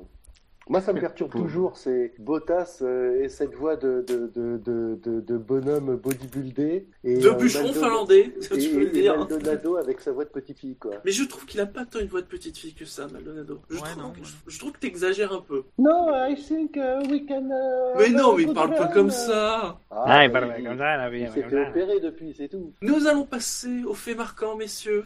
Vous avez été 80 votants à voter pour les faits marquants. De même, vous avez été 39 à voter pour le quintet plus ou moins. Merci, comme d'habitude. Quatrième de ce classement, ramasser un débris sur la piste, la roulette russe locale, 18%, 14 votes. Troisième, cette année, Rosberg et Verny, 21% et 17 votes. Deuxième, Sochi, Sochian, c'est So 2014, 25% et 20 votes. Et enfin, Vatlaslap, 36% et 29 votes. Ne revenons pas sur la victoire de Gus Gus, ça a, été Oui. déjà, ça a été déjà fait par le passé. C'est assez Tout à fait. hein. Donc euh, Shinji, à toi l'honneur. Oui, euh, eh bien tout simplement, je vais dire, un grand prix de folie conclut un week-end de folie. C'est global, C'est classique. classique mais global. Classicisme pératif. Vas-y Non. Elder.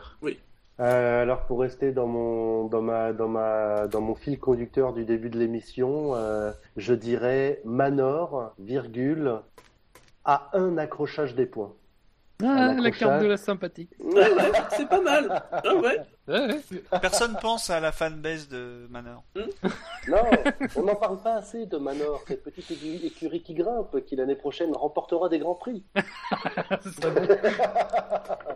Rossi. Ils seront voisins avec euh, McLaren en plus. Hein, euh, ils pourront discuter de plein de choses. Oh, attention, parce que Sauber peut les séparer encore. Ah, tu sous-estimes McLaren. Allez, con. Euh... Il y a pas mal de choix encore. hein. Ah oui, il Ouais, s'est ouais. passé beaucoup de choses. hein. Bah, contractuellement, je suis obligé de faire quelque Ah bah chose oui. sur Hamilton. Ah, Oui, si tu Oui, le fais bien pas, sûr. personne ne le fera. hein. Euh, Hamilton, virgule, une course 3 étoiles pour un pilote aux trois couronnes. C'est beau, ça gagnera pas, mais c'est beau. Si, Sans- ça va gagner, ça. C'est possible que ça gagne pas. Parce que. Shinji a été malin. Bah moi, je vais ramasser tous ceux que vous n'avez pas évoqués en fait. Ouais, ouais. Ça va va, faire un il va ramasser les, Marco, alors. les déçus du samedi, les contents du samedi. Il y aura du monde. Et Et Jackie. moi, et moi, je vais faire euh, encore une fois Je te Hamilton. rappelle, je te rappelle que tu es sous investigation. Non, c'est fini ça. T'as de la chance. T'es en retard, euh, t'as pas mal de podcasts de retard, toi. on Non, je les écoute tous. euh, je les écoute. Pas mal de voitures en ce Non, moment. vas-y, Jackie, vas-y, Jackie. Encore une fois, Rosberg s'efface devant Hamilton. Et ça, ça va me prendre Ah. des voix. Oui, Là, ouais, ouais, ouais, ouais. Là, ça, ça, c'est un truc qui peut potentiellement gagner. Ouais, je- il y a des bons trucs, j'ai envie de dire. Ouais, ouais, ouais. il y a des bons trucs. Donc cette semaine, pour le fait marquant du Grand Prix des États-Unis 2015, vous aurez le choix entre un Grand Prix de folie conclu un week-end de folie, ou bien Manor, un, un accrochage des points, ou Hamilton, une course 3 étoiles pour un pilote aux trois couronnes. Et enfin, encore une fois, Rosberg s'efface devant Hamilton. Il est l'heure, messieurs, il est l'heure des drive-through. Mhm. Ah putain, on va encore passer deux heures là-dessus. Mais non Mais non. Il n'y a pas besoin de s'étaler des heures. euh, Enfin, Alors, je, Quand je il- voudrais. oui, vas-y. Excuse-moi, vas-y, Shinji. Mais non, mais je, je vais commencer. Peut-être que c'était un drive-through. Je pense, peut-être vous, vous aviez pensé, mais on est bien d'accord. Quand il y a des débris dans un virage, on n'attend pas deux tours avant de sortir une safety car Ouais. sur une piste humide. Mais tu vois, t'es pas, t'es pas funky. Ah, Du ça tout. faisait longtemps ça. Non, Je suis pas funky, hein. Mais heureusement qu'il n'y a pas eu plus de pneus, pneus crevés, hein. Voilà. non, Ah. hélas, hélas, hélas. Moi, je dis hélas. Ça aurait Non, été tellement mieux qu'il y ait deux voitures de plus accidentées, c'est tout. Ah, je- Non mais après bon c'est vrai que globalement on avait bien compris que Charlie Whiting manquait énormément de caféine ce week-end. Bah, il se fait vieux. peut-être, Immensément hein. de caféine ce week-end. Soit il a Alzheimer, soit il a Parkinson, je sais pas trop. Hein. Il y a un autre cas aussi, euh, la caféine était diluée dans l'eau, avec Oui. tout ce qui est tombé. Oui, Ah oui, à l'américaine, tu sais, dans les, dans les, dans les films euh, où t'as la serveuse qui vient te resservir 43 fois du café euh, pourri. Non mais de toute façon, ce qui est sûr, c'est que euh, la direction de course dormait. Comme on disait tout à l'heure, les commissaires dormaient parce que ah, aucune investigation sur aucun des accrochages du premier tour. Alors que bon, Bottas, à mon avis, euh, Bottas dans le meilleur des cas, il peut, il, voilà, il aura, il pourrait avoir des pénalités sur la prochaine grille.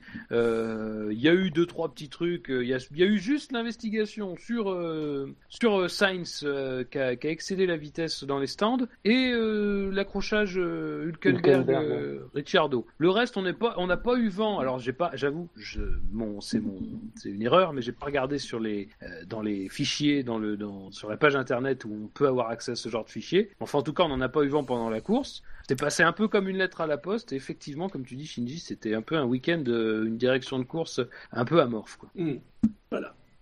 Euh, À vous, démerdez-vous. bah moi, moi, je vais y aller sur euh, deux sujets. Alors, sur deux sujets. Un, c'est un petit clin d'œil aussi à Buchor. Euh, c'est notre ami, le réalisateur.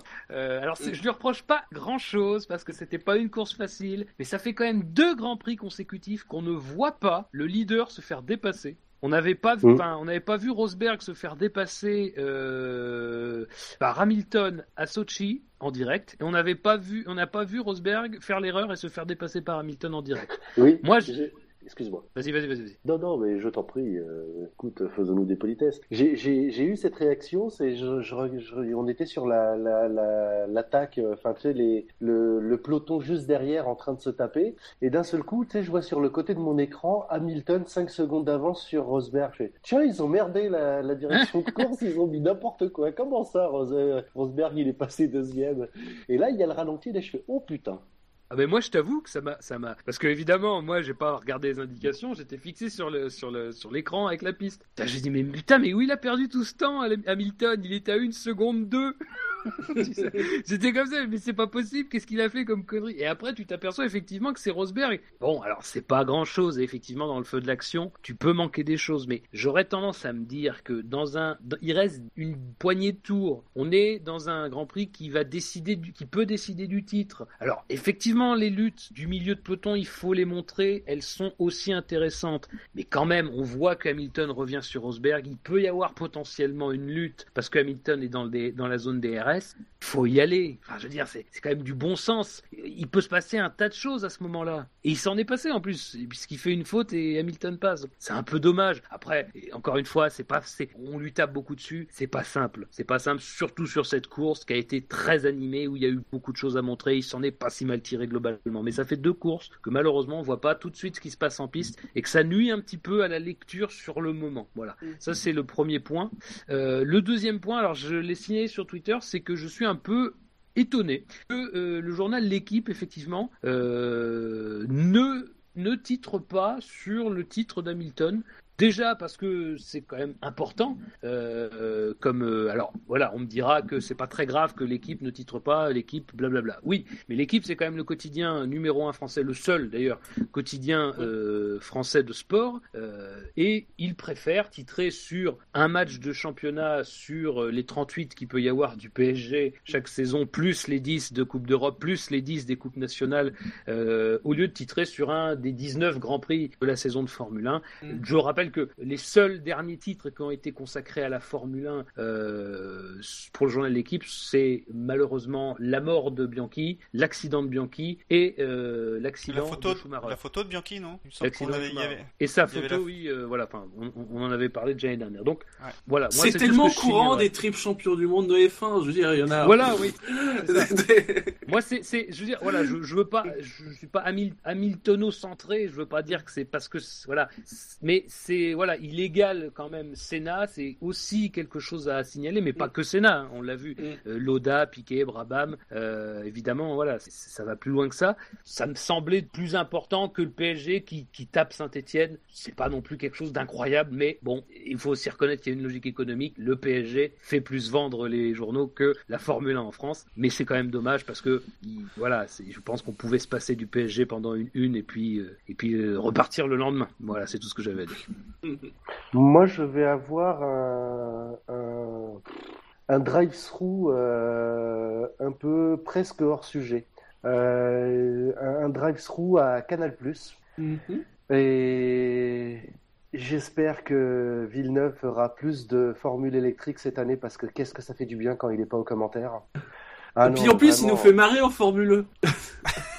Il s'excuse, t'as vu s'est- il s'est battu à la 14e place, il était beau. Il se bat- Non, non, mais ce que voilà, c'est euh, c'est euh, du coup là, je suis perturbé, j'ai oublié le nom de, de celui qui l'a remplacé, qui est euh, Franck. qui est C'était. Montagny. Mon- ouais, mais il est super bien, hein, franchement. euh, Mm. Faut le garder, faut virer, euh, faut virer euh, Villeneuve et garder ce garçon qui qui, Et donc, et, qui dit et- des belles choses. et une énorme pensée quand même pour Laurie Delostal qui est enceinte et qui a passé je Oui. ne sais combien d'heures sous la flotte vendredi et samedi et dimanche. bu, euh, qui s'est bu une petite bière sans alcool euh, après le Grand Prix pour se remettre de ses émotions. Ah, quand même, hein. il y avait quand même un moment, un moment au bout de deux heures et demie, tu te dis, euh, mais il pourrait quand même tourner à l'intérieur d'un motorhome, quoi. C'est bizarre, ça. Hein Oui, Et il paraît que ça fait du bien au bébé. Oui.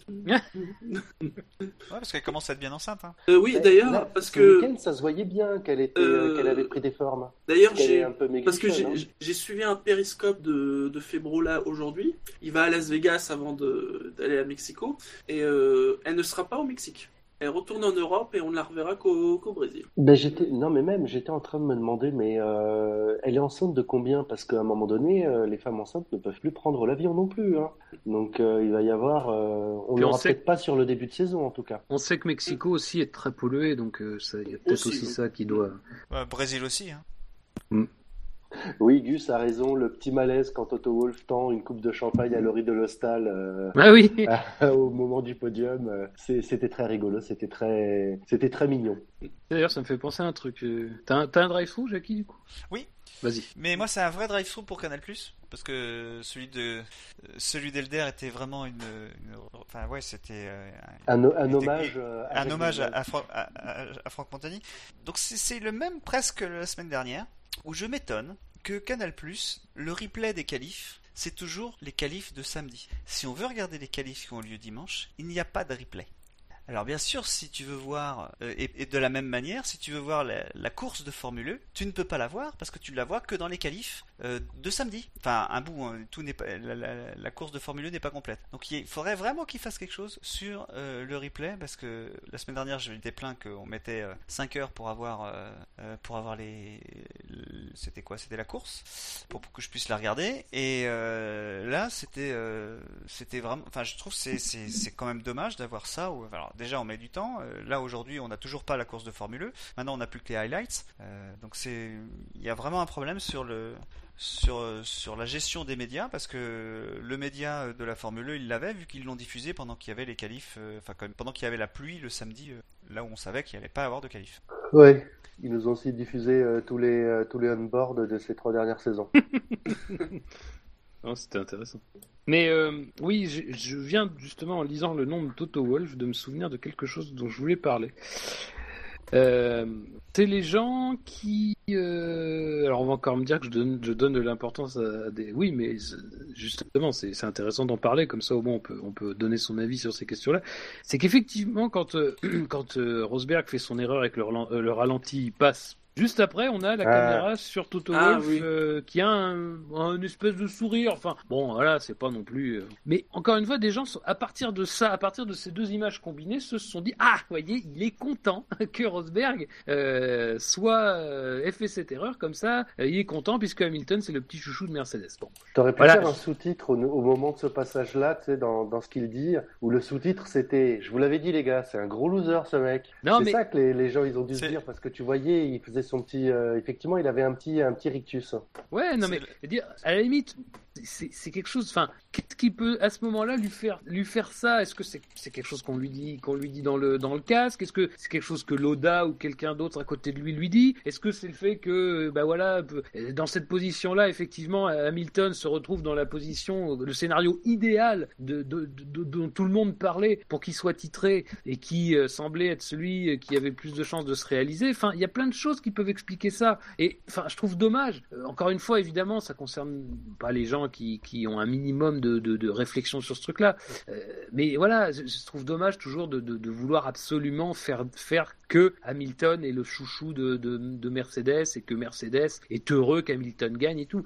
Je pense qu'ils ont prouvé sur ces deux dernières saisons que Mercedes ont, quand même un traitement égalitaire et quand même un traitement assez ouvert, transparent de la des pilotes. Toto Wolff est quand même un manager qui est plutôt bon, même si dans les moments de crise c'est pas toujours simple, mais c'est toujours pareil, être confronté à des moments de crise c'est pas facile pour tout le monde, on le voit bien chez Red Bull euh, et, chez, et chez McLaren, et on l'a vu chez Ferrari les dernières années, donc c'est un peu agaçant toujours ce genre de choses, de le lire, de oh là là, les gens quand même, j'ai envie de dire, les gens ils peuvent pas aimer simplement le sport qu'ils regardent et pas vouloir forcément qu'il y ait autre chose qui qui concerne pas vraiment le sport d'ailleurs dans les à côté, c'est un peu dommageable quoi. Après, euh, bon. D'a- D'ailleurs, euh, euh, dans, dans la même trempe, euh, si tu regardes sur le podium, euh, c'est pas Dilo qui était sur le podium, c'est ça? Ouais.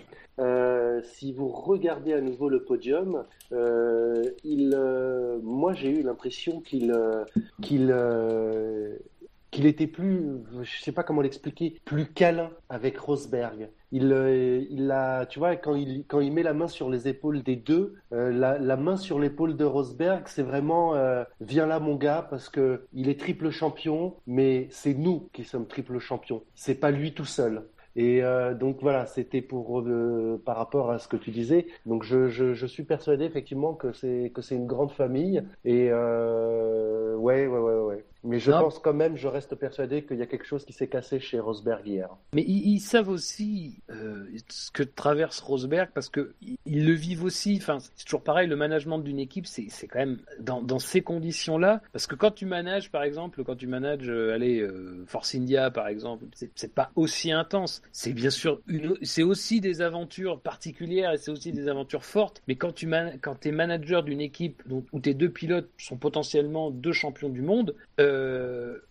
avoir un tel écart entre le haut que représente Hamilton et les bas qu'a connu Rosberg, c'est aussi devoir jouer avec ça. Et effectivement, en plus, le regard extérieur te pardonne même pas de pencher dans un sens ou dans un autre, quand bien même c'est humain aussi de, pencher- dans un sens ou dans un autre. C'est humain d'aller vers Rosberg quand ça va pas, de, de sourire quand euh, ça va bien pour Hamilton. Euh, comme tu dis, Elder, c'est vrai que Padillo sur le podium avait une position. Moi, moi j'ai trouvé le cul entre deux chaises parce qu'en plus, il a vu très bien ce qui s'est passé aussi dans la salle avec l'histoire des casquettes. Il l'a vu, il est un peu, ça le gêne aussi parce qu'il s'aperçoit bien qu'Hamilton, il est évidemment sur un nuage, il a envie de fêter ça. Le champagne, il le sabre tout de suite, voilà. Et, de l'autre côté, Rosberg le fait pas parce que voilà, Rosberg, il, c'est, voilà, c'est la fin de sa saison, quoi qu'on en dise, c'est la fin de sa saison et sa dernière chance voilà, malheureusement, elle lui est passée sous le nez. Et voilà, faut jongler avec ça. Effectivement, il essaie de le réconforter, mais c'est aussi plus profond que ça. Faut pas oublier que derrière la Formule 1, euh, nous on en parle beaucoup euh, avec un regard, euh, un regard euh, comment extérieur. On essaie d'être objectif, on essaie d'être froid tout en apportant notre propre opinion. Mais derrière tout ça, c'est des humains, c'est des gens comme nous. Et, et je- ça, me, ça me permet d'ailleurs de, de parler de la fois où on avait assisté au-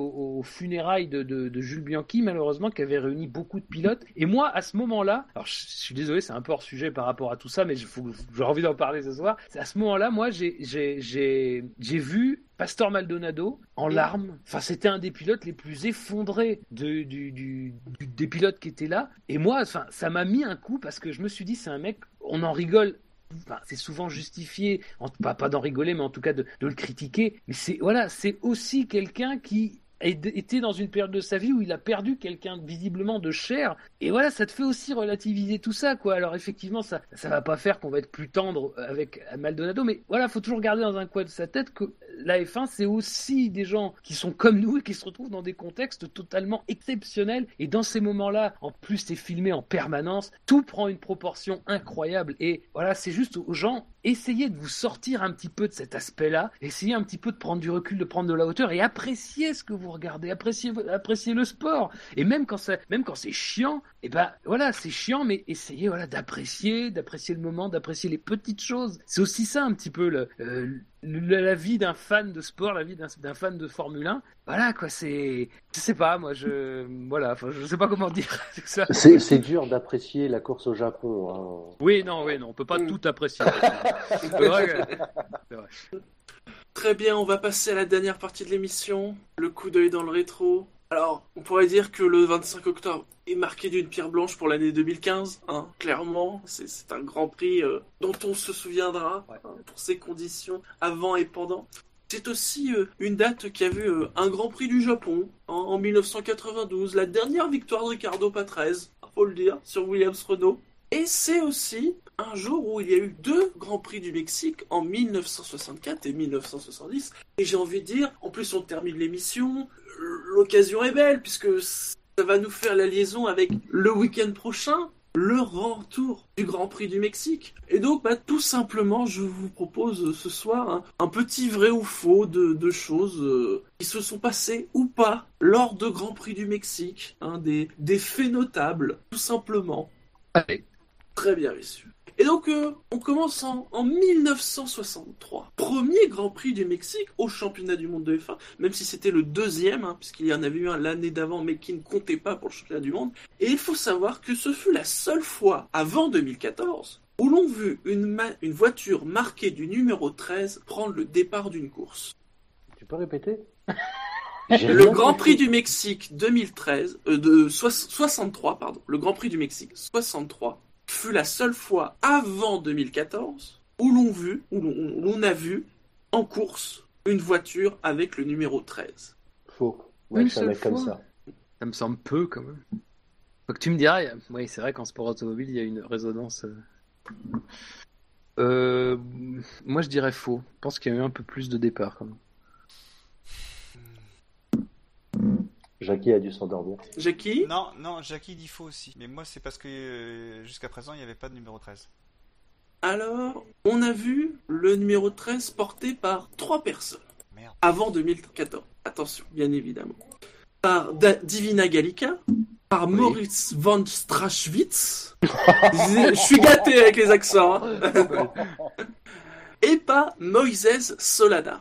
Et Moises Solana fut le seul à réussir à se qualifier pour la course et à prendre le départ d'une course avec le numéro 13. Car Divina Gallica et Moritz von euh, machin là ont été engagés mais n'ont pas réussi à se qualifier pour la course. Oh. Il est tordu. Eh oui, le truc c'était prendre le départ d'une course. Bon, ça reste peu, hein, évidemment.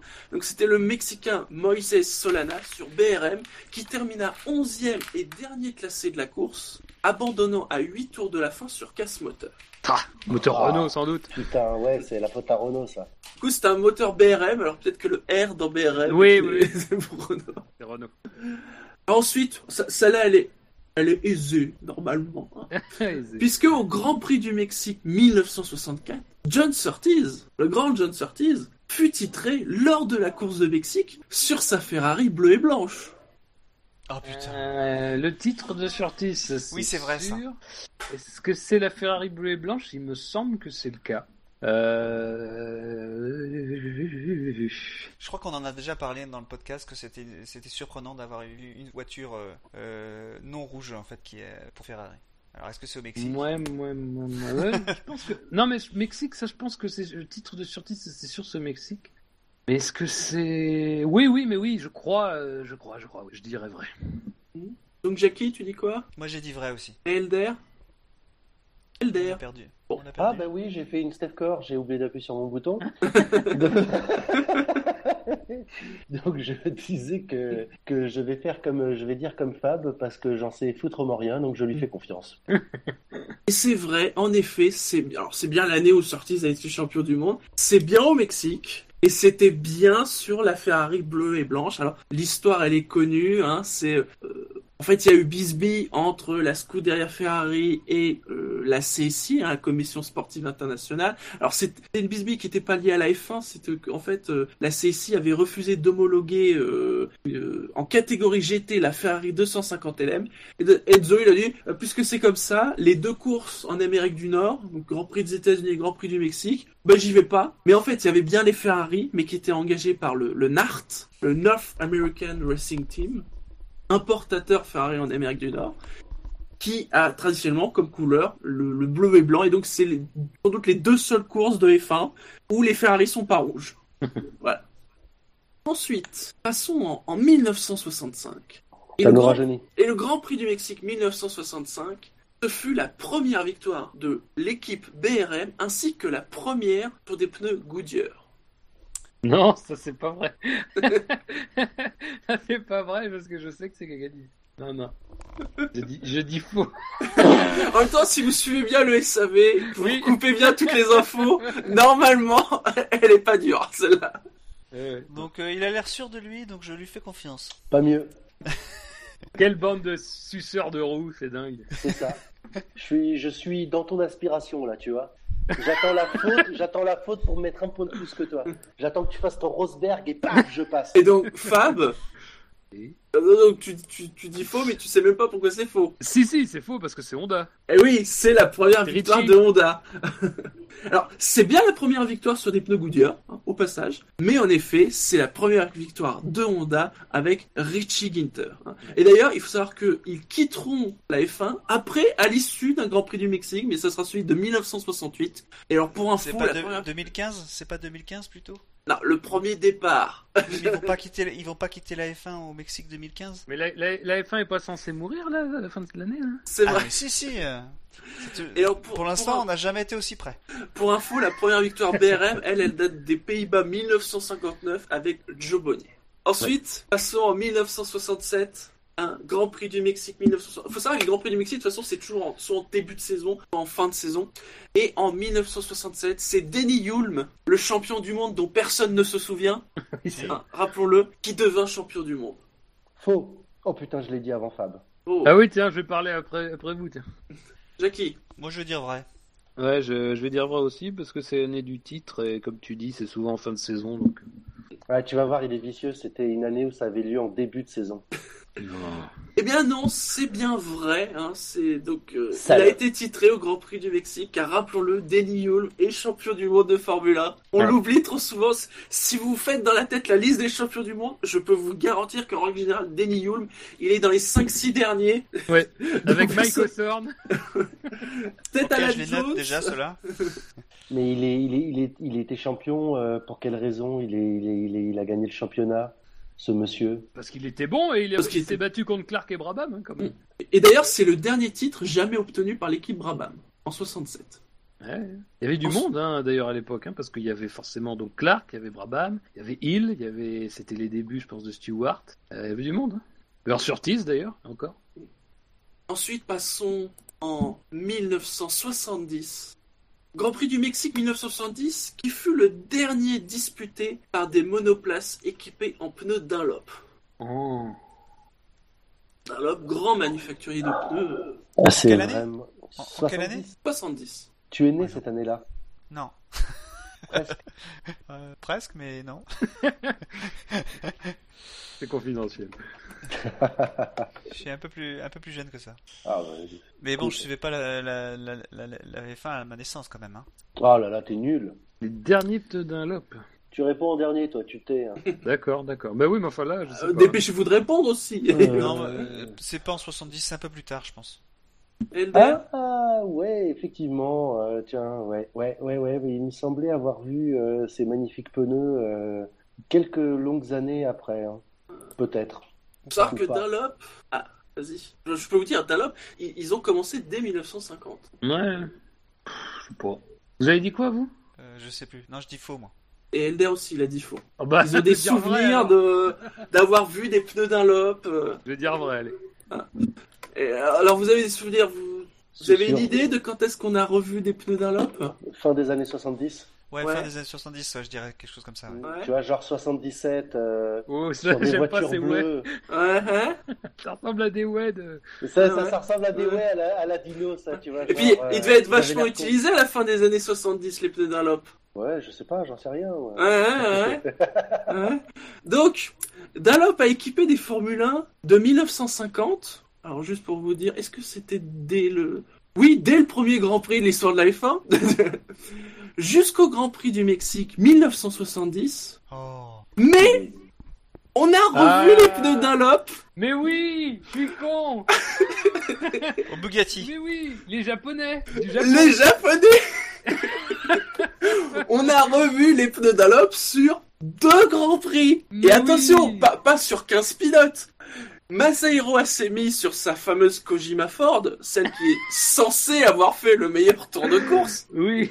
et le bien nommé, oui, c'est juste un défait de style, Kunimitsu Takahashi sur Tyrrell Ford, au Grand Prix du Japon 76 et 77. C'est les seules fois où on a Ah revu oui. des pneus Dunlop. Eh, tu vois, 77, je te l'avais dit. Ouais, ouais, ouais, ouais.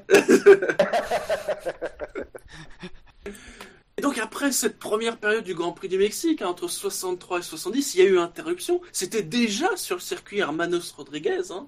On est revenu au Mexique en 86. Donc sur le circuit Hermanos Rodriguez. Et pour ce premier retour du Grand Prix du Mexique, c'est Nigel Mansell, plus connu à l'époque, enfin suite à cette victoire sous le nom de la tortilla moustachue, qui remporta sa toute première victoire. La tortilla moustache. La tortilla. Ah, ça existerait plus, ça, de nos jours. Quelle année 86 Vous savez 86. Année 86, c'est Prost. Euh, je dis faux. Euh, moi aussi, je dis faux. Euh... Mais je donnerai pas mes raisons parce que je veux pas que Shinji se foute de ma gueule. c'est vrai. Bah, Euh, je- enfin, tu nous le dises. C'est la prudence. Voilà. Euh... Je sais pas. Je vais dire faux. Ouais, il faut faire comme, faut faire comme Gus Gus.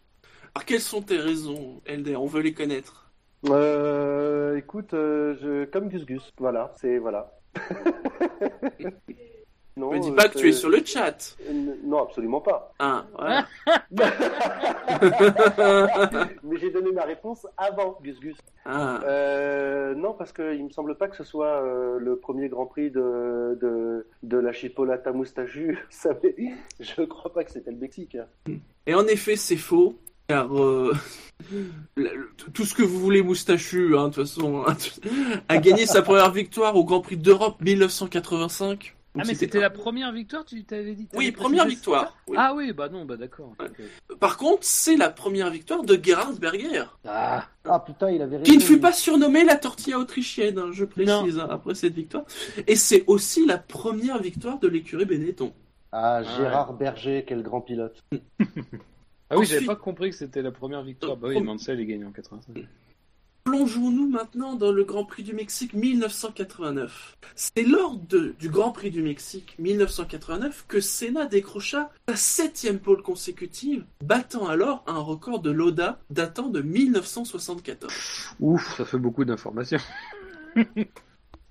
euh... pff, Je, moi, je, je pars du principe que ça va être faux parce que tu vas voir, c'est pas de 74, c'est de 75. Oui, il y a trop de chiffres. Je Ouais. suis d'accord avec toi.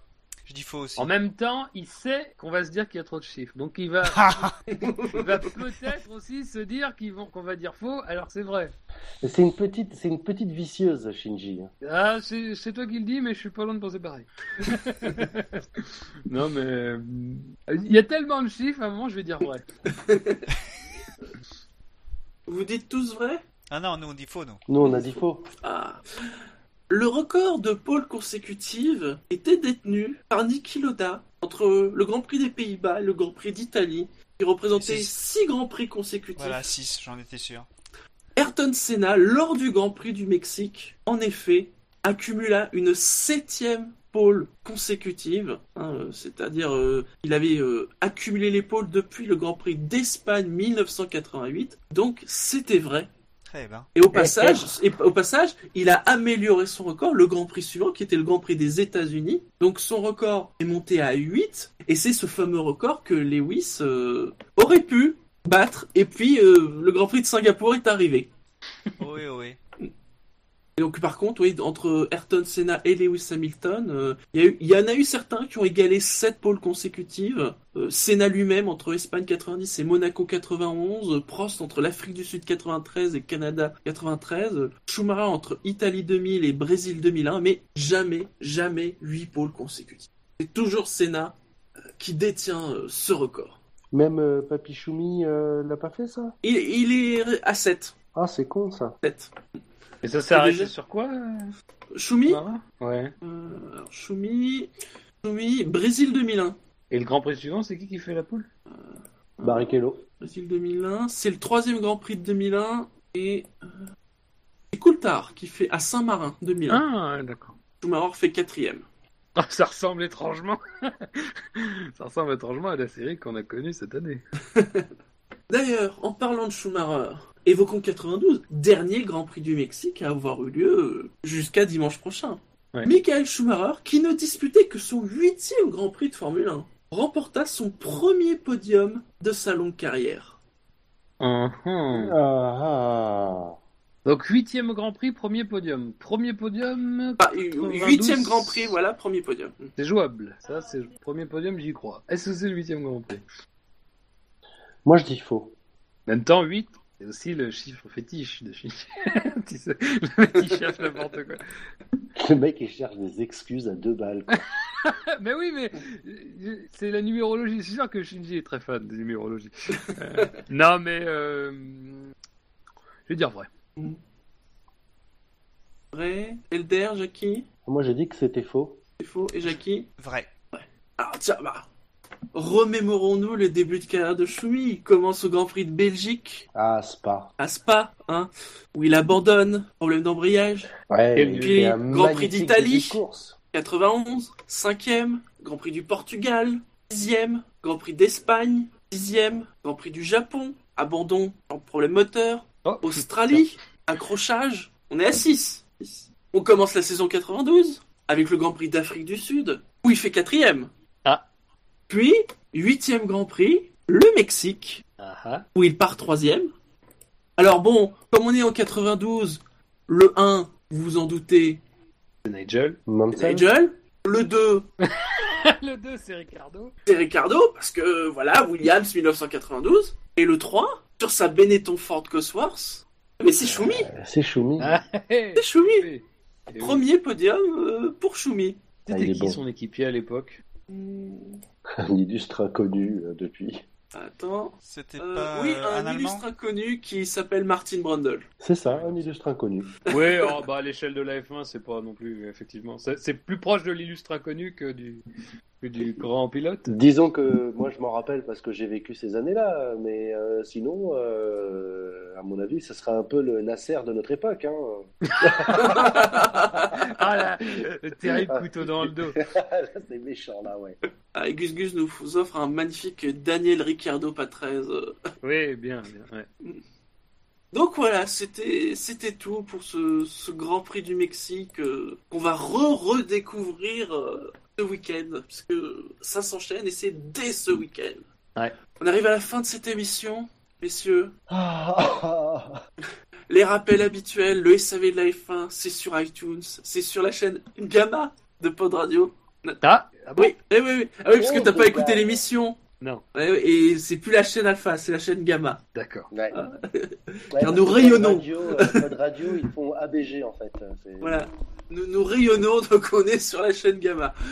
Sur PodCloud, sur Facebook, sur le compte Twitter, arrobase le SAVF1, sur YouTube, et euh, peut-être sur Stand F1, s'ils nous répondent à nos mails. Un jour, Parce que la F1 sur Internet, c'est sûr. SAV. SAV.fr Parce que le SAV de la F1, c'est c'est de la bombe bébé. C'est top moumoute, c'est contractuel. tout à fait, tout à fait. C'est tard ce soir. C'est imperméable. Ah, Gus Gus nous précise bien, c'est toujours pas sûr. Hein. Stand F1, vérifiez nos mails. Ouais. Allez, on vous souhaite euh, une bonne soirée, une bonne journée. Et alors, et, parce que si vous avez bien écouté au début, il n'y avait pas de Previously. Alors, c'est pas que je l'ai oublié, pas du tout, pas du tout, du tout. C'est juste que je me suis gouré de boutons. Donc vous saurez que sur, sur mon truc, il y a deux boutons, et que le bouton pour le Previously, il est juste à côté du bouton du générique, mais que j'ai pas fait gaffe, et que j'ai lancé sans le Previously. Et donc parce que c'est un week-end de fifou, avec une course de fifou, Il est fifou. et que Il je suis fifou, Alors attends, attends, Ju- juste avant, juste avant, juste avant. Je... Est-ce qu'il est-il possible que je fasse une petite annonce avant, euh, avant cette, euh, ce générique hein? Oui, bah profite, oui, vas-y. Voilà, alors euh, je vais en profiter, comme ça vous allez l'apprendre en même temps que les quelques auditeurs qui sont là en direct. Donc moi je vais vous faire mes adieux, mon au revoir. Ce sera peut-être mon dernier SAV. Euh, parce que je suis aussi utile au SAV de la F1 qu'une euh, à fromage euh, sur un stand de Marc Dorcel, hein, euh, parce que j'ai pas beaucoup le temps. Parce Pourtant, on peut en faire des choses avec le Ouais. fromage. Ouais, ouais, ouais, ouais, ouais, ouais. c'est comme les cons, hein. ça, c'est, c'est, ça, c'est- ça donne pas plaisir au résultat. Euh, donc euh, voilà, c'est, c'est juste parce que ça fait plusieurs semaines, mois que j'y pense, que j'ai, j'arrive pas à trouver le temps. Et que, et que, et que, je t'ai lu la casquette vous-même, et que, et que très honnêtement, euh, voilà, je vous ai, je continuerai à vous écouter avec une grande joie, à, à, à partager vos délires, mais à un moment donné, je pense que la, la nouvelle génération est arrivée dans le SAV et que le vieux chauve que je suis et qui vient que deux fois par saison euh, et encore, euh, voilà. Donc euh, c'est, ça fait longtemps que je voulais en parler et je me suis dit, allez, comme aujourd'hui je participe au SAV, euh, il est temps. euh, il est temps de, de, de, de, de vous dire au revoir, de vous dire au revoir parce que c'est nécessaire. En tant, en tant que participant, mais euh, voilà. Non, on n'a pas eu le temps de bosser ensemble, ce cannibale, mais franchement, euh, les, les nouveaux qu'on a dans l'équipe, euh, je vous, je vous écoute. J'ai, du temps parce que je fais beaucoup de voitures en ce moment. Et du coup, je vous écoute. euh, même les calibres, j'arrive à les écouter, c'est un truc de dingue. Je les écoute le lundi, par contre. Euh, avant, avant que vous mettiez en ligne l'émission. Et, euh, et vous assurez, vous assurez super bien.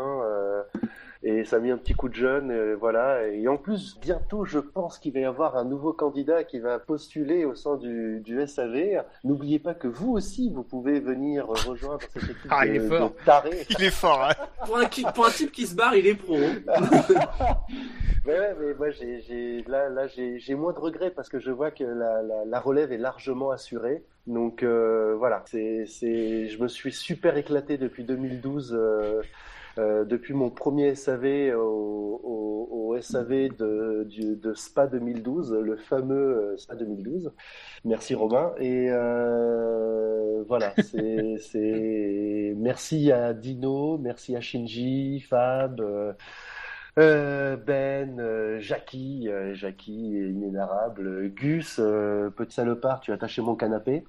J'en oublie, j'en oublie. Aux filles qu'on a croisées aussi, que j'ai croisées dans, dans, durant ces années, ces petites années comparées à certains. Donc euh, voilà, c'était euh, c'était mes adieux euh, Claire Chazal, tout à fait. Il a de la répartie, Quentin. Voilà, donc euh, donc euh, je, vous aime, je continuerai à vous écouter. Euh, je vais rester jusqu'à la fin de la saison parce que normalement j'imagine qu'il va y avoir des trucs sur l'intersaison et que je vais essayer de me dégager du temps euh, pour en être. Mais euh, je ne serai pas là, c'est sûr et certain l'année prochaine pour euh, cette nouvelle saison. à n'en pas douter qui sera palpitante avec cette équipe de joyeux drill. Bah, en tout cas, euh, merci. Je vous l'apprends à vous aussi. Oui, oui, live. alors Oui, ne ce n'est pas prévu, ouais. Ah, là, je pas- l'avais dit à personne, Je- vraiment en je- direct là. je- Tout simplement, merci de d'avoir marché avec nous pendant quelques temps. Tout simplement. Vous n'aurez plus mes blagues euh, scabreuses. euh, Oh, mais Ah, on on les aura, on les aura dans les endives. C'est On ça. te cache pas que Oui. le service juridique du SAV euh, est un grand soulagement là.